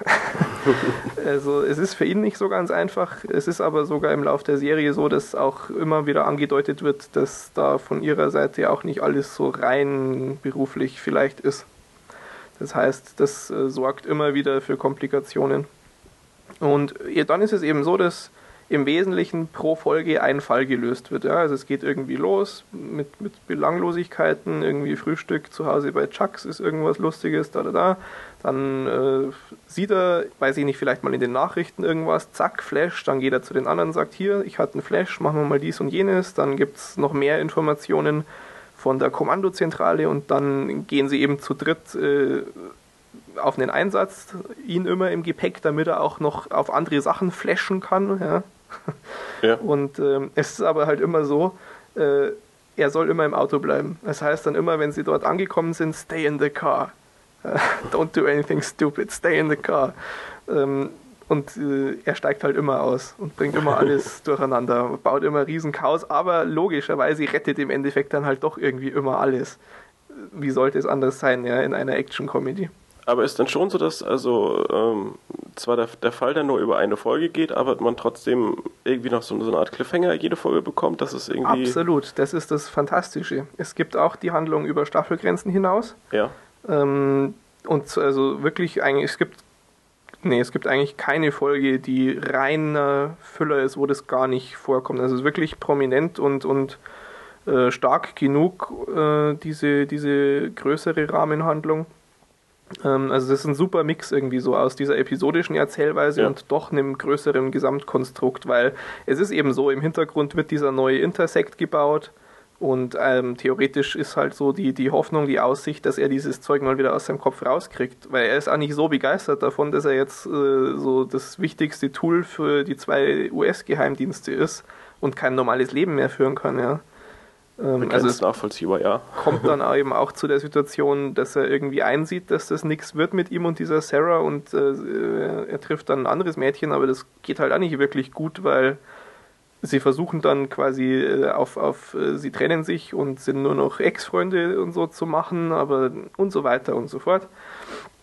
Ähm, also das ist eben so ein Element von dieser übergreifenden Story. Ich ähm, spoilere auch nicht zu viel, wenn ich sage, dass man noch zur Vorgeschichte was erfährt, denn ähm, was man vielleicht wissen muss, dieser Bryce Larkin, der ihm die Informationen schickt, wie gesagt, sein ehemals bester Freund, die waren damals zusammen auf der Uni, allerdings hat er dann, also dieser Bryce Larkin, plötzlich dafür gesorgt, dass Chuck von der Uni fliegt. Deshalb arbeitet er überhaupt nur bei der Nerd Herd ja, und ist nicht irgendwie schon ähm, bei größerem, so wie Ellie das gerne hätte. Ähm, und er hat ihm auch eben seine Freundin dann ausgespannt, die er damals hatte, und deshalb diese Beziehung zum Scheitern gebracht. Also er, Chuck fragt sich dann sehr oft, wieso hat er sich wieder gemeldet überhaupt, was, was soll das und wieso hat er mir das geschickt? Und auch in die Richtung ähm, erfährt man mehr. Also mhm. es ist wirklich beileibe nicht so, dass du, also du, du kannst es nicht wirklich gut ähm, in, in wahlloser Reihenfolge gucken. Solltest du nicht, da entgeht dir dann was. Ja. Genau. Ähm, gut, also es wird pro Folge ein Fall gelöst. Eben immer mit den Flashes und seinen Schutzengeln. Ähm, wie gesagt, es gibt so dieses Gesamtkonstrukt. Die Serie besticht einfach insgesamt durch ihren großartigen Humor. Also es gibt so viele abgefahrene Charaktere. Sein, sein Freund Morgan, aber auch der Chef von dem Beimor ist äh, super. Und, und, und, die, die einfach immer für Lacher sorgen. Und äh, das zweite so zentrale Element ist einfach dieses ewige Hin und Her zwischen Chuck und Sarah. Das ist einfach was, was der Josh Schwartz wunderbar kann. Ich kann es nur immer wiederholen. Das ist wirklich der Godfather of Television Romance. Also diesen, diesen Herzschmerz kann niemand so gut inszenieren wie er, finde ich. Ja, also ich denke, es kommt rüber. Ich bin super begeistert. Ähm, es ist irgendwie schon mal was anderes, finde ich, von der Grundidee her. Es ist super geschrieben, es ist perfekt umgesetzt. Also die ganzen Schauspieler. Schauspieler passen echt wie die Faust aufs Auge. Selbst in die Nebenrollen rein. Zum Beispiel im Beimor so sein äh, erster Vorgesetzter ist äh, Masuka aus Dexter, der ähm, Chinese, glaube ich. Ja, ja. ähm. Der du, du weißt, wie ich meine. Und der nimmt sich da halt auch auf die Chip besonders gleichen. Ne? Ähm, Sarah ihr ist gespielt von Yvonne Strachowski. Finde ich lustig, mein Mathelehrer hieß auch Strachowski. Mhm. Vielleicht sind die verwandt, muss ich mal anrufen. ähm, nee, wirklich äh, super hübsch, ist zum Anbeißen. Also da kannst du super nachvollziehen, was in Chuck so vorgeht. Dann, äh, wie gesagt, der John Casey. Der wird dargestellt von Adam Baldwin. Den, das Gesicht kennt man irgendwie auch, wenn man schon ein paar Serien geguckt hat, glaube ich. Und das ist einfach einer von den Typen, die können dich rein mit ihrem Gesichtsausdruck in der richtigen Situation zum Lachen bringen.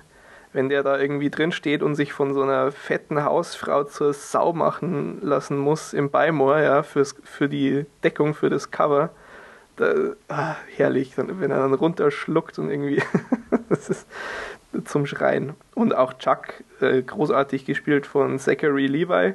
Da habe ich äh, ab und zu gelesen, dass der angeblich zu gut aussehend ist, ja, das, weil er soll ja so ein Nerd sein und in Anführungsstrichen ja auch ein bisschen Versager, ja. Ähm, und dafür wäre er angeblich zu gut aussehen, das ist ja mal völliger Schwachsinn. Also, das hat ja nichts mit deinem Aussehen zu tun, ob du ein Nerd sein kannst oder nicht. Ähm, Ja, aber das, das Klischee wird dann halt wahrscheinlich irgendwie optisch besser präsentiert oder so. wenn ja, dann- aber ich weiß nicht. Also ich habe da wirklich gar kein Problem damit. Das ist so für mich, weiß ich nicht, das, äh, die, die Zeiten sind vorbei, wo man Nerd und dick und pickelig in Verbindung bringt, oder? Sollte man Hm, meinen. Aber, bisschen, ja. bisschen seltsam. Nee, also der macht es super und auch da habe ich mir natürlich irgendwie dann so Behind-the-Scenes-Kram und sowas angeguckt. Es gibt zum Beispiel, ist auch ganz witzig, von den drei Hauptcharakteren äh, bei YouTube die offiziellen Casting-Videos, wie sie vorgesprochen haben quasi. Und der hat, also der spielt da halt sich selbst, bloß mit diesem zusätzlichen äh, Gehirninput, ja, aber der ist halt so. Und ich finde es absolut glaubwürdig, wie der das macht. Ähm, was, was ab und zu so ein bisschen an der Grenze ist, äh, so, so fast schon zu absurd. Es gibt halt auch immer so kleinere Nebenplots irgendwie im Beimoor, so seine Kollegen, weiß ich nicht, die veranstalten mal eine Art Fight Club, das war jetzt in einer relativ neuen Folge, ähm, hinten im Lager, das ist dann echt sehr abstrus. Also, hm, das, das würde nicht so wirklich klappen, ohne dass da der Boss einschreitet oder sowas. Aber das ist ab und zu mal hart an der Grenze. Trotzdem ist so, also die Chemie zwischen den Charakteren, nicht nur zwischen den Hauptcharakteren, wirklich einfach die Chemie in dieser Serie ist perfekt und tröstet über sowas locker hinweg. Ich stehe halt auch einfach total auf so, so Kitsch irgendwie. Ich, die, die, dieses Spielchen, dieses Hin und Her zwischen Chuck und Sarah, das wird exzessiv ausgekostet, ja, wirklich. Ähm, aber ich finde das super und ich hoffe, dass ich da noch ganz lang weiter mitfiebern kann. Und das ist einfach die richtige Mischung. Ja. Es, es gibt das, es gibt aber auch immer viel zu lachen, es gibt Action, ja. also es ist auch, es geht da schon auch ab und zu zur Sache. Äh, immer lustige Missionen. Was auch sehr positiv irgendwie mal hervorzuheben ist, der Computerkram ist äh, sehr erträglich. Das ist ja sowas, wo ich echt nie drüber hinwegkommen werde. Ähm, ja, kurzer Einwurf vielleicht, es ist ja die neue 24-Staffel angegangen und ich habe es ja irgendwie mit euch auch schon äh, besprochen. Da geht es dann äh, in, äh, weiß ich nicht, zweiten Folge oder so, müssen sie ein, ein verschlüsseltes File knacken bei, äh, bei 24 jetzt in der neuen Staffel. Und dann fragt der Chef, ja, was ist der Status beim Entschlüsseln von diesem Pfeil, da, da, da. Und dann ist halt die Antwort wirklich, ja, dauert noch ein bisschen, wir haben erst den halben Schlüssel. Und es ist wirklich auf dem Schirm eingeblendet, so, keine Ahnung, zwölf äh, leere Felder und die ersten sechs sind schon ausgefüllt. Also, oh, ganz übel sowas. Und der Punkt ist aber, Chuck nimmt sich wirklich nicht ernst. Da würde ich sowas sogar, da, da würde mich das nicht mal unbedingt stören vielleicht, ja, weil Wenn es dann noch als Gag gedacht ist, ist es ja schon. Also, ich meine, die, die meisten Leute werden sich irgendwie daran nicht stören, aber wenn man, wenn man ein ganz klein bisschen Ahnung davon hat, dann, dann kommt sowas einfach immer extrem dämlich vor und, Ja, und also, macht irgendwie nee, eine gute wirklich. Szene auf einmal total unmöglich. sowas in 24 darf einfach nicht sein. Und also eben, obwohl ich jetzt zum Beispiel Chuck wesentlich mehr da verzeihen würde, weil es einfach alles nicht so ernst gedacht ist, ja, äh, klappt es da meistens echt gut. Es gibt zum Beispiel ähm, unbedingt erwähnenswert, ähm, die haben halt oft wirklich so Witze, mit denen du dich als Nerd identifizieren kannst, auch drin, ja.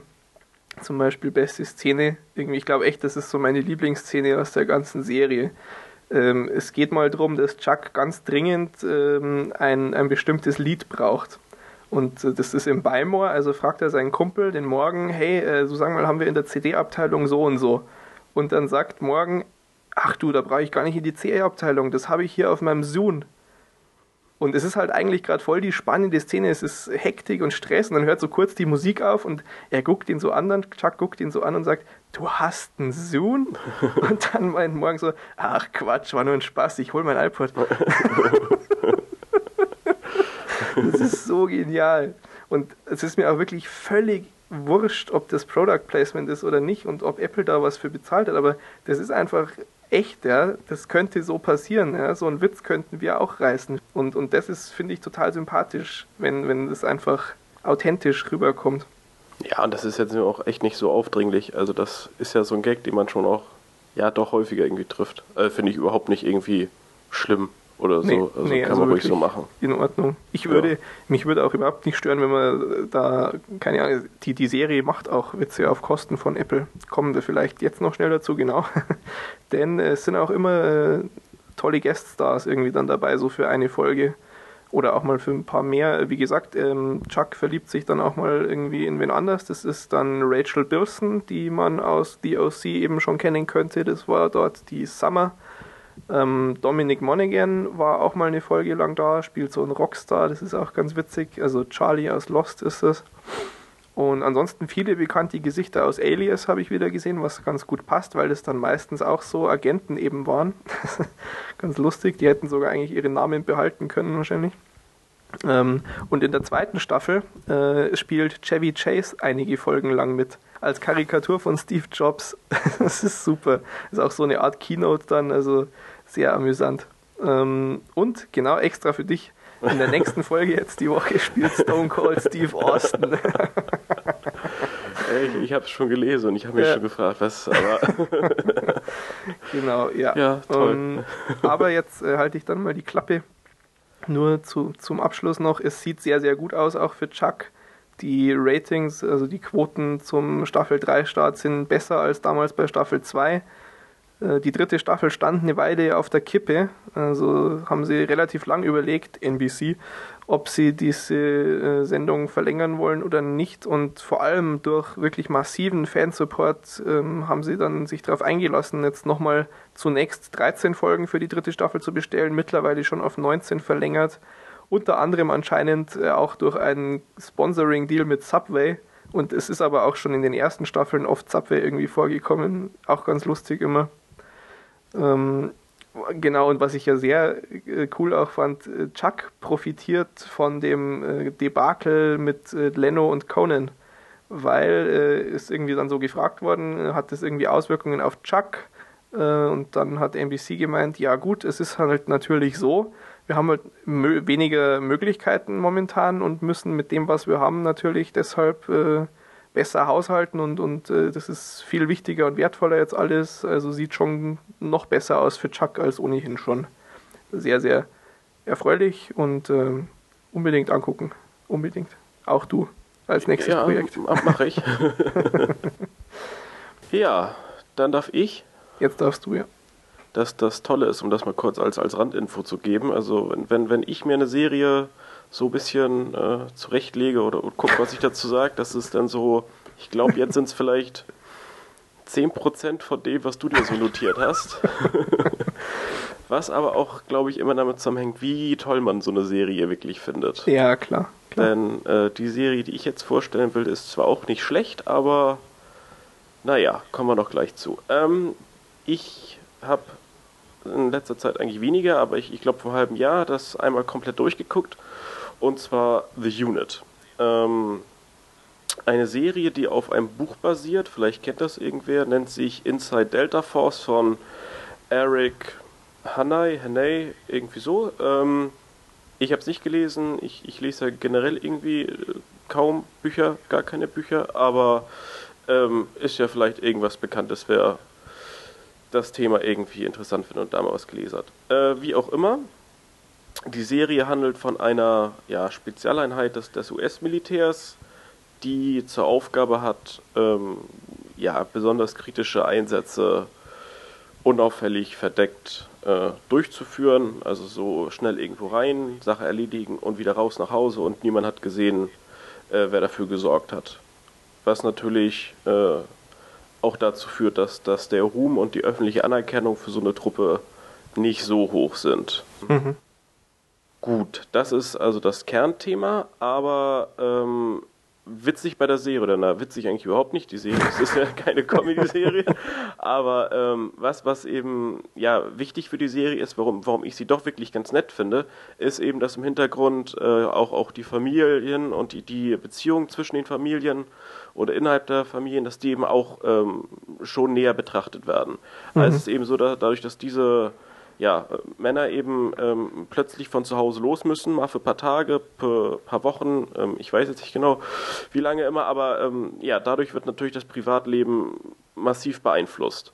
Mhm. Und natürlich sind die Frauen auch im Alltag, ähm, ja, müssen sich im Alltag immer so aufführen, dass eben dieses, ja, was macht da eigentlich ihr Mann, das äh, darf halt nicht rauskommen, weil eben alles Militär, also die wohnen auch alle auf so einer Militärbasis, mhm. ähm, ja, ist halt alles hier top secret und darf niemand wissen.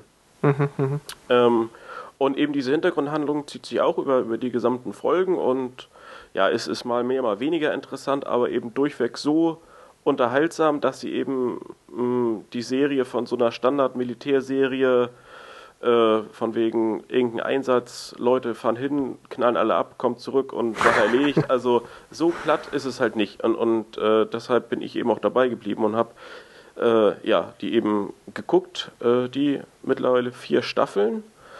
Ähm, also neben eben den ja eigentlichen Einsätzen und neben diesen Beziehungsdramen gibt es auch häufig Probleme zwischen den Leuten, die eben beim Militär arbeiten. Also mhm, inwieweit mhm. der äh, Einsatz jetzt wirklich so durchgeführt werden durfte und ob da nicht die äh, Entscheidung, die von dem jeweiligen Captain oder wie sie auch immer heißen, gefällt wurde, ob die in Ordnung war und ähm, permanent hat man dann den Eindruck, ob jemand ähm, vielleicht für irgendeine fremde Regierung noch arbeitet, also sprich irgendwie Spion ist mhm, ähm, mhm. und so Also es, es, es, spielt da relativ viel rein und das ist eben ähm, wirklich so eine, eine, gesunde Mischung aus natürlich ja viel Action, das ist äh, klar irgendwie so der, der Hauptanteil, aber eben so viel Story, dass das eben ja äh, schon lange zu ertragen ist. Also wird nicht langweilig und ähm, es ist eben so abwechslungsreich, dass man ja durchaus eine Weile dabei bleiben kann. Und ähm, was eben auch gelungen ist oder was eben auch dazu führt, ähm, dass die Serie wirklich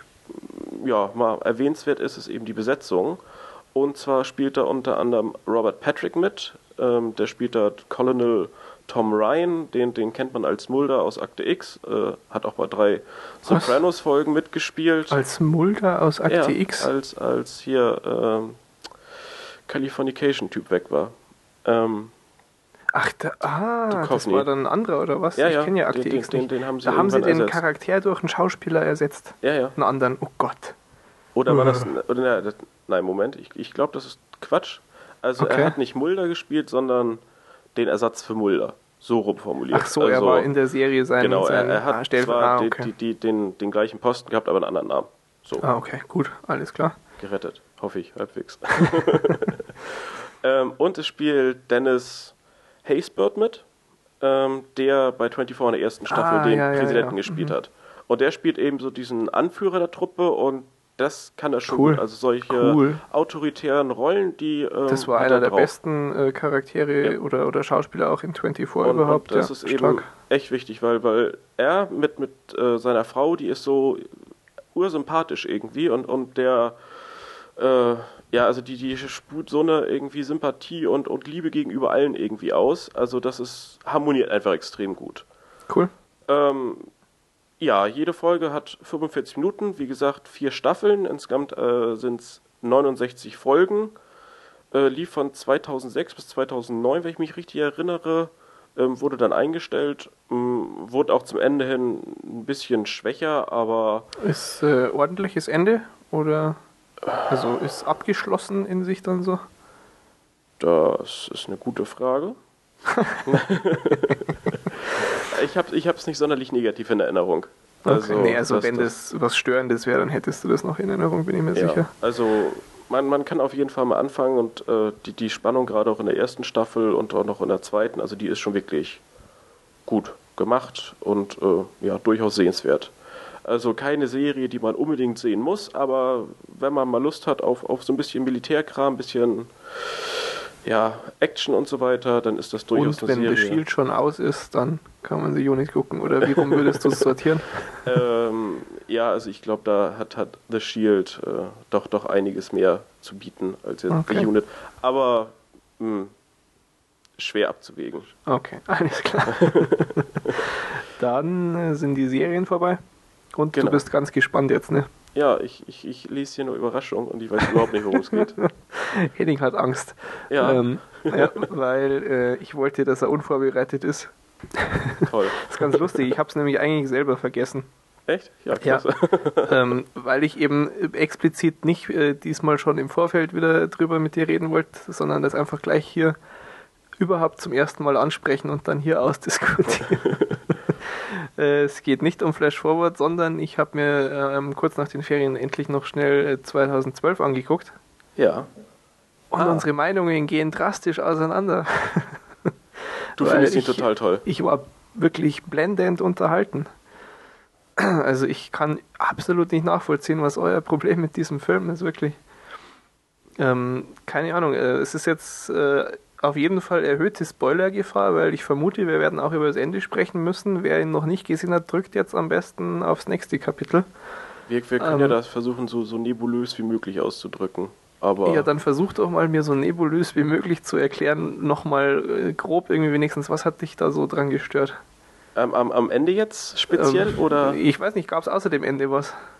Dass, dass ähm, die ganzen Effekte, die ich, ich toll fand oder toll hätte finden können, ja schon im Trailer ver, ja, verbraucht wurden. Und, und dass die Handlung und, und die ganzen Effekte und die Story und überhaupt, also Nee. es, es, war einfach von Anfang bis Ende irgendwie nichts, was mich ähm, davon so überzeugt hat. Und ähm, ja, gerade eben, weil man sich wirklich so drauf gefreut hat, war das in, in Summe schon wirklich enttäuschend. Also nee, ich, kann ich, ich, kann ich nicht nachvollziehen. Da also voll bei finde, meiner Meinung. Ich, ich finde, dass die, die Effekte, na klar hast du irgendwie die Knüller im Trailer auch schon drin gehabt. Ja, aber, aber, aber wie viel hattest du dann mehr? Also was, du was? hast ungefähr jede von diesen 10, 15 Sekunden Szenen auf ein bis zwei Minuten ausgedehnt gehabt. Das fand ich ja, schon aber wenn dann, wenn dann das, das, ob nun 10 oder 12 Häuser umkippen, also... Hm. Ja, aber was, ich verstehe nicht, was du dir dann groß erwartet hast. Also ich, ich sag mal so, das war so das, was mich irgendwie gewundert hat. Das war einfach genau das, was ich mir erwartet hatte. Nee, also, also vielleicht, hab, vielleicht hatte ich irgendwie jetzt das Glück, durch eure Kritik äh, so wenig zu erwarten, dass, dass mir das gereicht hat. Aber ja, das, das mag durchaus eine Sache sein, so, so der Herangehensweise. Also ob man eben rangeht und sagt, oh, das, das wird ein Knaller und guckt und guckt und denkt so, na, nee, also jetzt, ich weiß nicht, Knaller habe ich von Anfang los. an keinen erwartet, aber ja. also ich finde schon, dass das so der, der beste Emmerich seit Independence Day ist und äh, ich sehe gar nicht so viele Qualitätsunterschiede zu Independence Day. Ich denke, der, der wesentliche Grund, warum Independence Day doch besser ist und besser funktioniert hat, ist äh, relativ schlicht und ergreifend, dass Will Smith besser in so einen Film passt als John Cusack. Also ich, ich äh, mag ja John Cusack wirklich gern, aber da hätte irgendwie die Besetzung vielleicht auch anders besser geklappt. Ja, aber es sind so viele Szenen, die ähm, also mir, mir also ich, genau, das fand ich eben das, auch. Das Ende finde ich völlig beknackt und ich. Nee, finde ich absolut geil. Also fand ich wirklich geil, muss ich echt sagen. Hm. Was mich gewundert hat, ich fand eben nicht, dass großartige Lückenfüller drin waren. Natürlich ist irgendwie die Action zwischendurch mal ein bisschen abgeflaut, aber also für mich hat der irgendwie die erste Stunde oder was weiß ich, wie lange das geht, wirklich konstant diese diese, diese Thriller-Action, oh, fuck, jetzt hauen die da ab, schaffen sie es, schaffen sie es, schaffen sie es. Natürlich schaffen sie es, das ja, ist mir schon aber klar. Aber auch das war so, oh, jetzt schnell, wir, wir müssen mit dem Flugzeug losfliegen. Schnell kommen und er kommt nicht und ach, du komm schnell und. Oh, ich, äh, nee, trotzdem. Also, also ich, ich, ich habe äh, irgendwie alle Muskeln angespannt und war erleichtert, als er dann im Flugzeug ist. Das hat für mich geklappt. Und was ich äh, sehr, sehr geil fand, äh, prinzipiell war ja Woody Harrelson, der war ja nur noch abgedreht als, als Einsiedler da. Ähm, ich fand ihn lustig und wie gesagt, das Ende fand ich klasse. Ich meine, wir hatten ja diesen äh, Gag von, von Basti, der hier meinte, ja, fand es dann scheiße, als sie am Schluss mit den Raumschiffen abgehauen sind. Ähm, du wirst lachen, aber ich habe am Schluss gedacht, äh, kurz irgendwie, ja, nee, oder er hat nicht, er hat es wirklich gesagt, oder was? Das kann doch nicht sein, dass sie da ernsthaft Raumschiffe drin stehen haben. Und dann äh, Kamerafahrt weiter, dann diese riesen Dinger. Dann habe ich mir echt gedacht, scheiße, ist das geil, das sind echt Raumschiffe, wie geil ist das denn? Also ich, ich weiß nicht, vielleicht war ich einfach nur unglaublich glücklicherweise in der perfekt richtigen Stimmung, aber ich, ich fand es großartig. Also äh, es hat dann mich auch nicht mehr gestört, dass es doch keine Raumschiffe waren. ähm, für mich, mich hätte nicht mal das gestört, echt. Also es waren insgesamt, weiß ich nicht, kann ich an meinen beiden Händen abzählen, die Szenen, wo ich so, ach, also Roland Emmerich, Mensch, so ein bisschen übertreiben musst es schon immer, oder? Aber nichts, was ja, mich jetzt großartig glaub, gestört hat. mir dann einmal die, ja, äh, umgekehrte Variante davon. Also mhm. es, das, was im Trailer toll war, ist auch im Film toll und, und die Effekte sind auch toll, aber ähm, die Effekte sind eben so begrenzt vorhanden, dass, dass sie eben die, die nicht vorhandene Geschichte irgendwie nicht überblenden können. Also. Nö, du stimmst von, mich da echt nicht um. Also, nee, ich, ich fand es auch, auch nicht, von der Geschichte her, äh, fand ich okay. Hm. Also ich meine, äh, was ich sehr lustig fand, ähm, so als, als Nebenstory jetzt noch, ähm, dieser, dieser Inder, der da das am Anfang irgendwie rausfindet oder wo am Anfang da ist, ja, wo dieses Wasser da kocht in dem Brunnen und so weiter. Hm. Ähm, ich, diesen, diesen Darsteller kannte ich schon aus einem anderen ziemlich lustig. und zwar ähm, ist das, der ist schon uralt, von 2002. Der Film heißt äh, The Guru. Und äh, ganz bizarre Sache. Jetzt habe ich, hab ich nachgeguckt, wie der Typ heißt und so vor der Sendung gerade. Und dann habe ich diesen Film gesucht, weil ich war oder ich, ich weiß, dass der Film zu Deutsch heißt Der Sexguru. Und ich fand es natürlich super lustig, dass das so der Archetyp dieses Sex in den Titel packen Witzes von uns ist. Und dann habe ich den Film nicht gefunden. Habe gesucht und gesucht und dann habe ich, hab ich tatsächlich jetzt über die Darstellerliste von 2012 mich quasi hingeklickt. Und dann steht der hier als der Superguru drin. Und jetzt habe ich rausgefunden, weil ich, ich habe echt schon gedacht, ähm, ich habe an meinem Verstand gezweifelt. Ich weiß, dass zu Hause ähm, irgendwie bei, bei meiner Mutter steht im DVD-Regal diese DVD und da steht drauf der Sexguru. ja, das kann doch nicht sein. Und bei IMDb steht es alternative Titel. In Deutschland heißt er auf DVD der Sexguru. Haben Sie es dann und einfach mal umbenannt? Der Superguru. Ah, ganz großartig. Das, deshalb musste ich das unbedingt noch erwähnen. ähm, genau. Naja, ja, ähm, hat mich gewundert. Ich meine, mich hat es natürlich gefreut. Ich, es tut mir sehr leid für euch, dass ihr da dem nichts abgewinnen konntet. Nee, ähm, also schade drum. Aber so viel dazu. Du siehst, glaub, die Überraschung war gar nicht so schlimm. Ich, ich hatte viel Schlimmeres erwartet. Es geht dann äh, ab März weiter, wenn Flash Forward wieder läuft. Lass mich mein Flash Forward gucken. nee, nee, nee. Du wirst ja dann auch äh, ab in zehn Tagen wieder wissen, was eine wirklich gute Serie ist, dann siehst du schon. Das, das, das weiß ich ja auch so. Na gut, egal. Ähm, Eigenfeedback vorbei. Genau. Äh, noch kurz zu eurem Feedback würde ich sagen, liebe Hörer. Ne? Genau. Ähm, ja, wir, wir sind begeistert, dass die Kapitelmarken so gut ankommen. Also mhm. das hat ja anscheinend doch einen wirklich hohen Nutzwert für euch und äh, das gefällt uns natürlich auch. Ähm, ja, bleibt natürlich jetzt dabei und bis jetzt hat sich ja noch keiner wirklich beschwert, dass äh, MP3 irgendwie so weit fehlen würde, dass man da nicht mehr mit klarkommt oder wie auch immer. Also das haut alles so hin wie von uns gedacht. Yep. Und super, dass ähm, sich in den Kommentaren untereinander geholfen wurde, wie man eben ähm, ja, diesen Streaming-Scheiß über QuickTime irgendwie im Hintergrund laufen lassen kann. Ja. Ähm, das hatte Karl gelöst, das ja, Problem. Vielen und, Dank. Äh, weitergegeben. Wunderbar. Das ist äh, ja natürlich so ein Weg, den man gehen kann und ja, scheint zu klappen.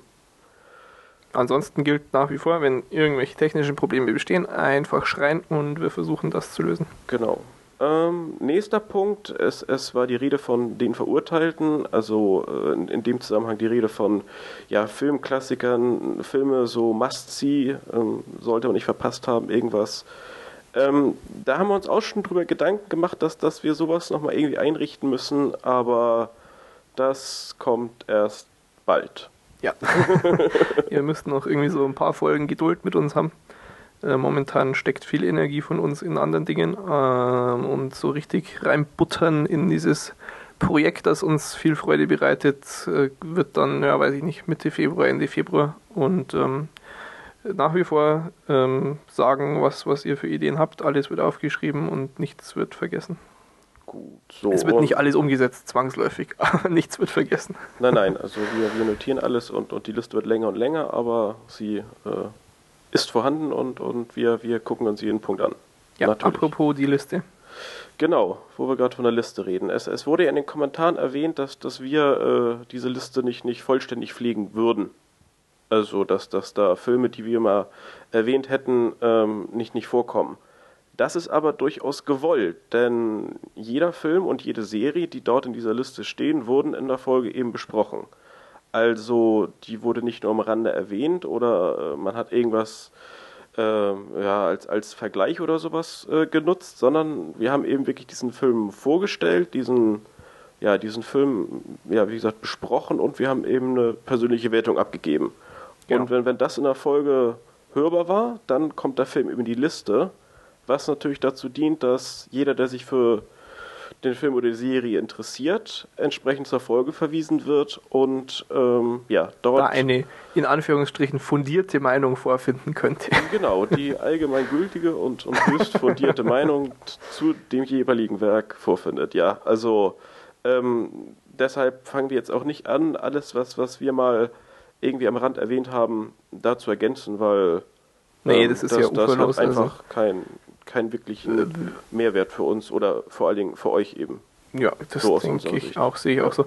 Ähm, in dem Kontext kann man ja nochmal darauf hinweisen, ähm, wir haben natürlich wesentlich mehr gesehen, als da drin steht, weil wir erst so nach und nach alte Sachen besprechen und ja auch viele neue Sachen uns die Zeit äh, kosten.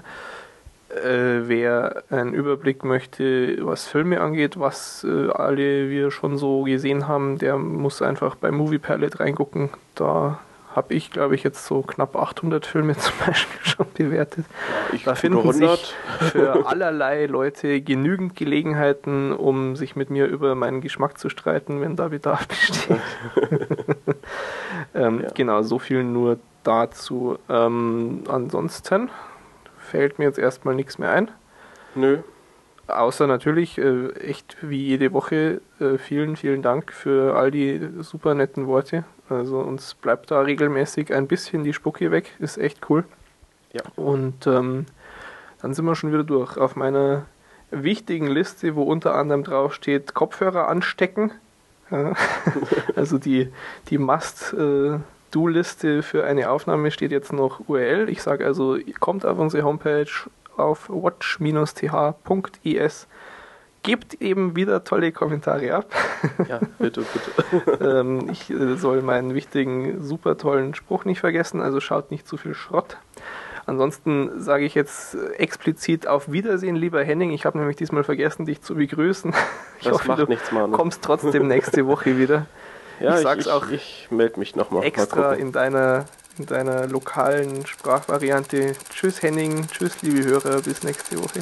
Bis denn. läuft. Also? Hast Angst, oder? Ja, schon. Irgendein Blödsinn immer. das ist auch mein Plan. Du sollst unvorbereitet sein. Ja, toll. Und dann, dann blamier ich mich wieder, oder was? Ja, wie bei, wie bei Flash Forward. ja, richtig. äh, ja, aber ja. da warst du ja vorbereitet. Theoretisch. Du hättest vorbereitet sein können. Ja, war ich ja auch ausreichend. Dass ich, ich, Ach so, ich, ja, nee, natürlich. Ich konnte ja meine Meinung gut ähm, und, und überhaupt. mein Nachbar hört relativ laut Musik. Ich hoffe, davon ist nichts nach auf der Spur. Wäre auch witzig. Dann seid ihr so ein, so ein Rockdudel, ey. Spacken. Iron Sky. Äh, eine, wie ich irgendwie auch jetzt erst gerade herausgefunden habe, eine Komödie, eine Sci-Fi-Comedy, irgendwas Verfilmung, ähm, die ja vielleicht, äh, die ja, wie ja manche vielleicht wissen, ähm, die Eroberung der Nazis des Marses, nein, Moment, den Satz mache ich nochmal. Den Satz machst du nochmal, das glaube ich auch, ja. ähm, ich war trotz äh, hoher Erwartungen noch positiv überrascht eigentlich. Ähm, und jetzt trinke ich schnell was.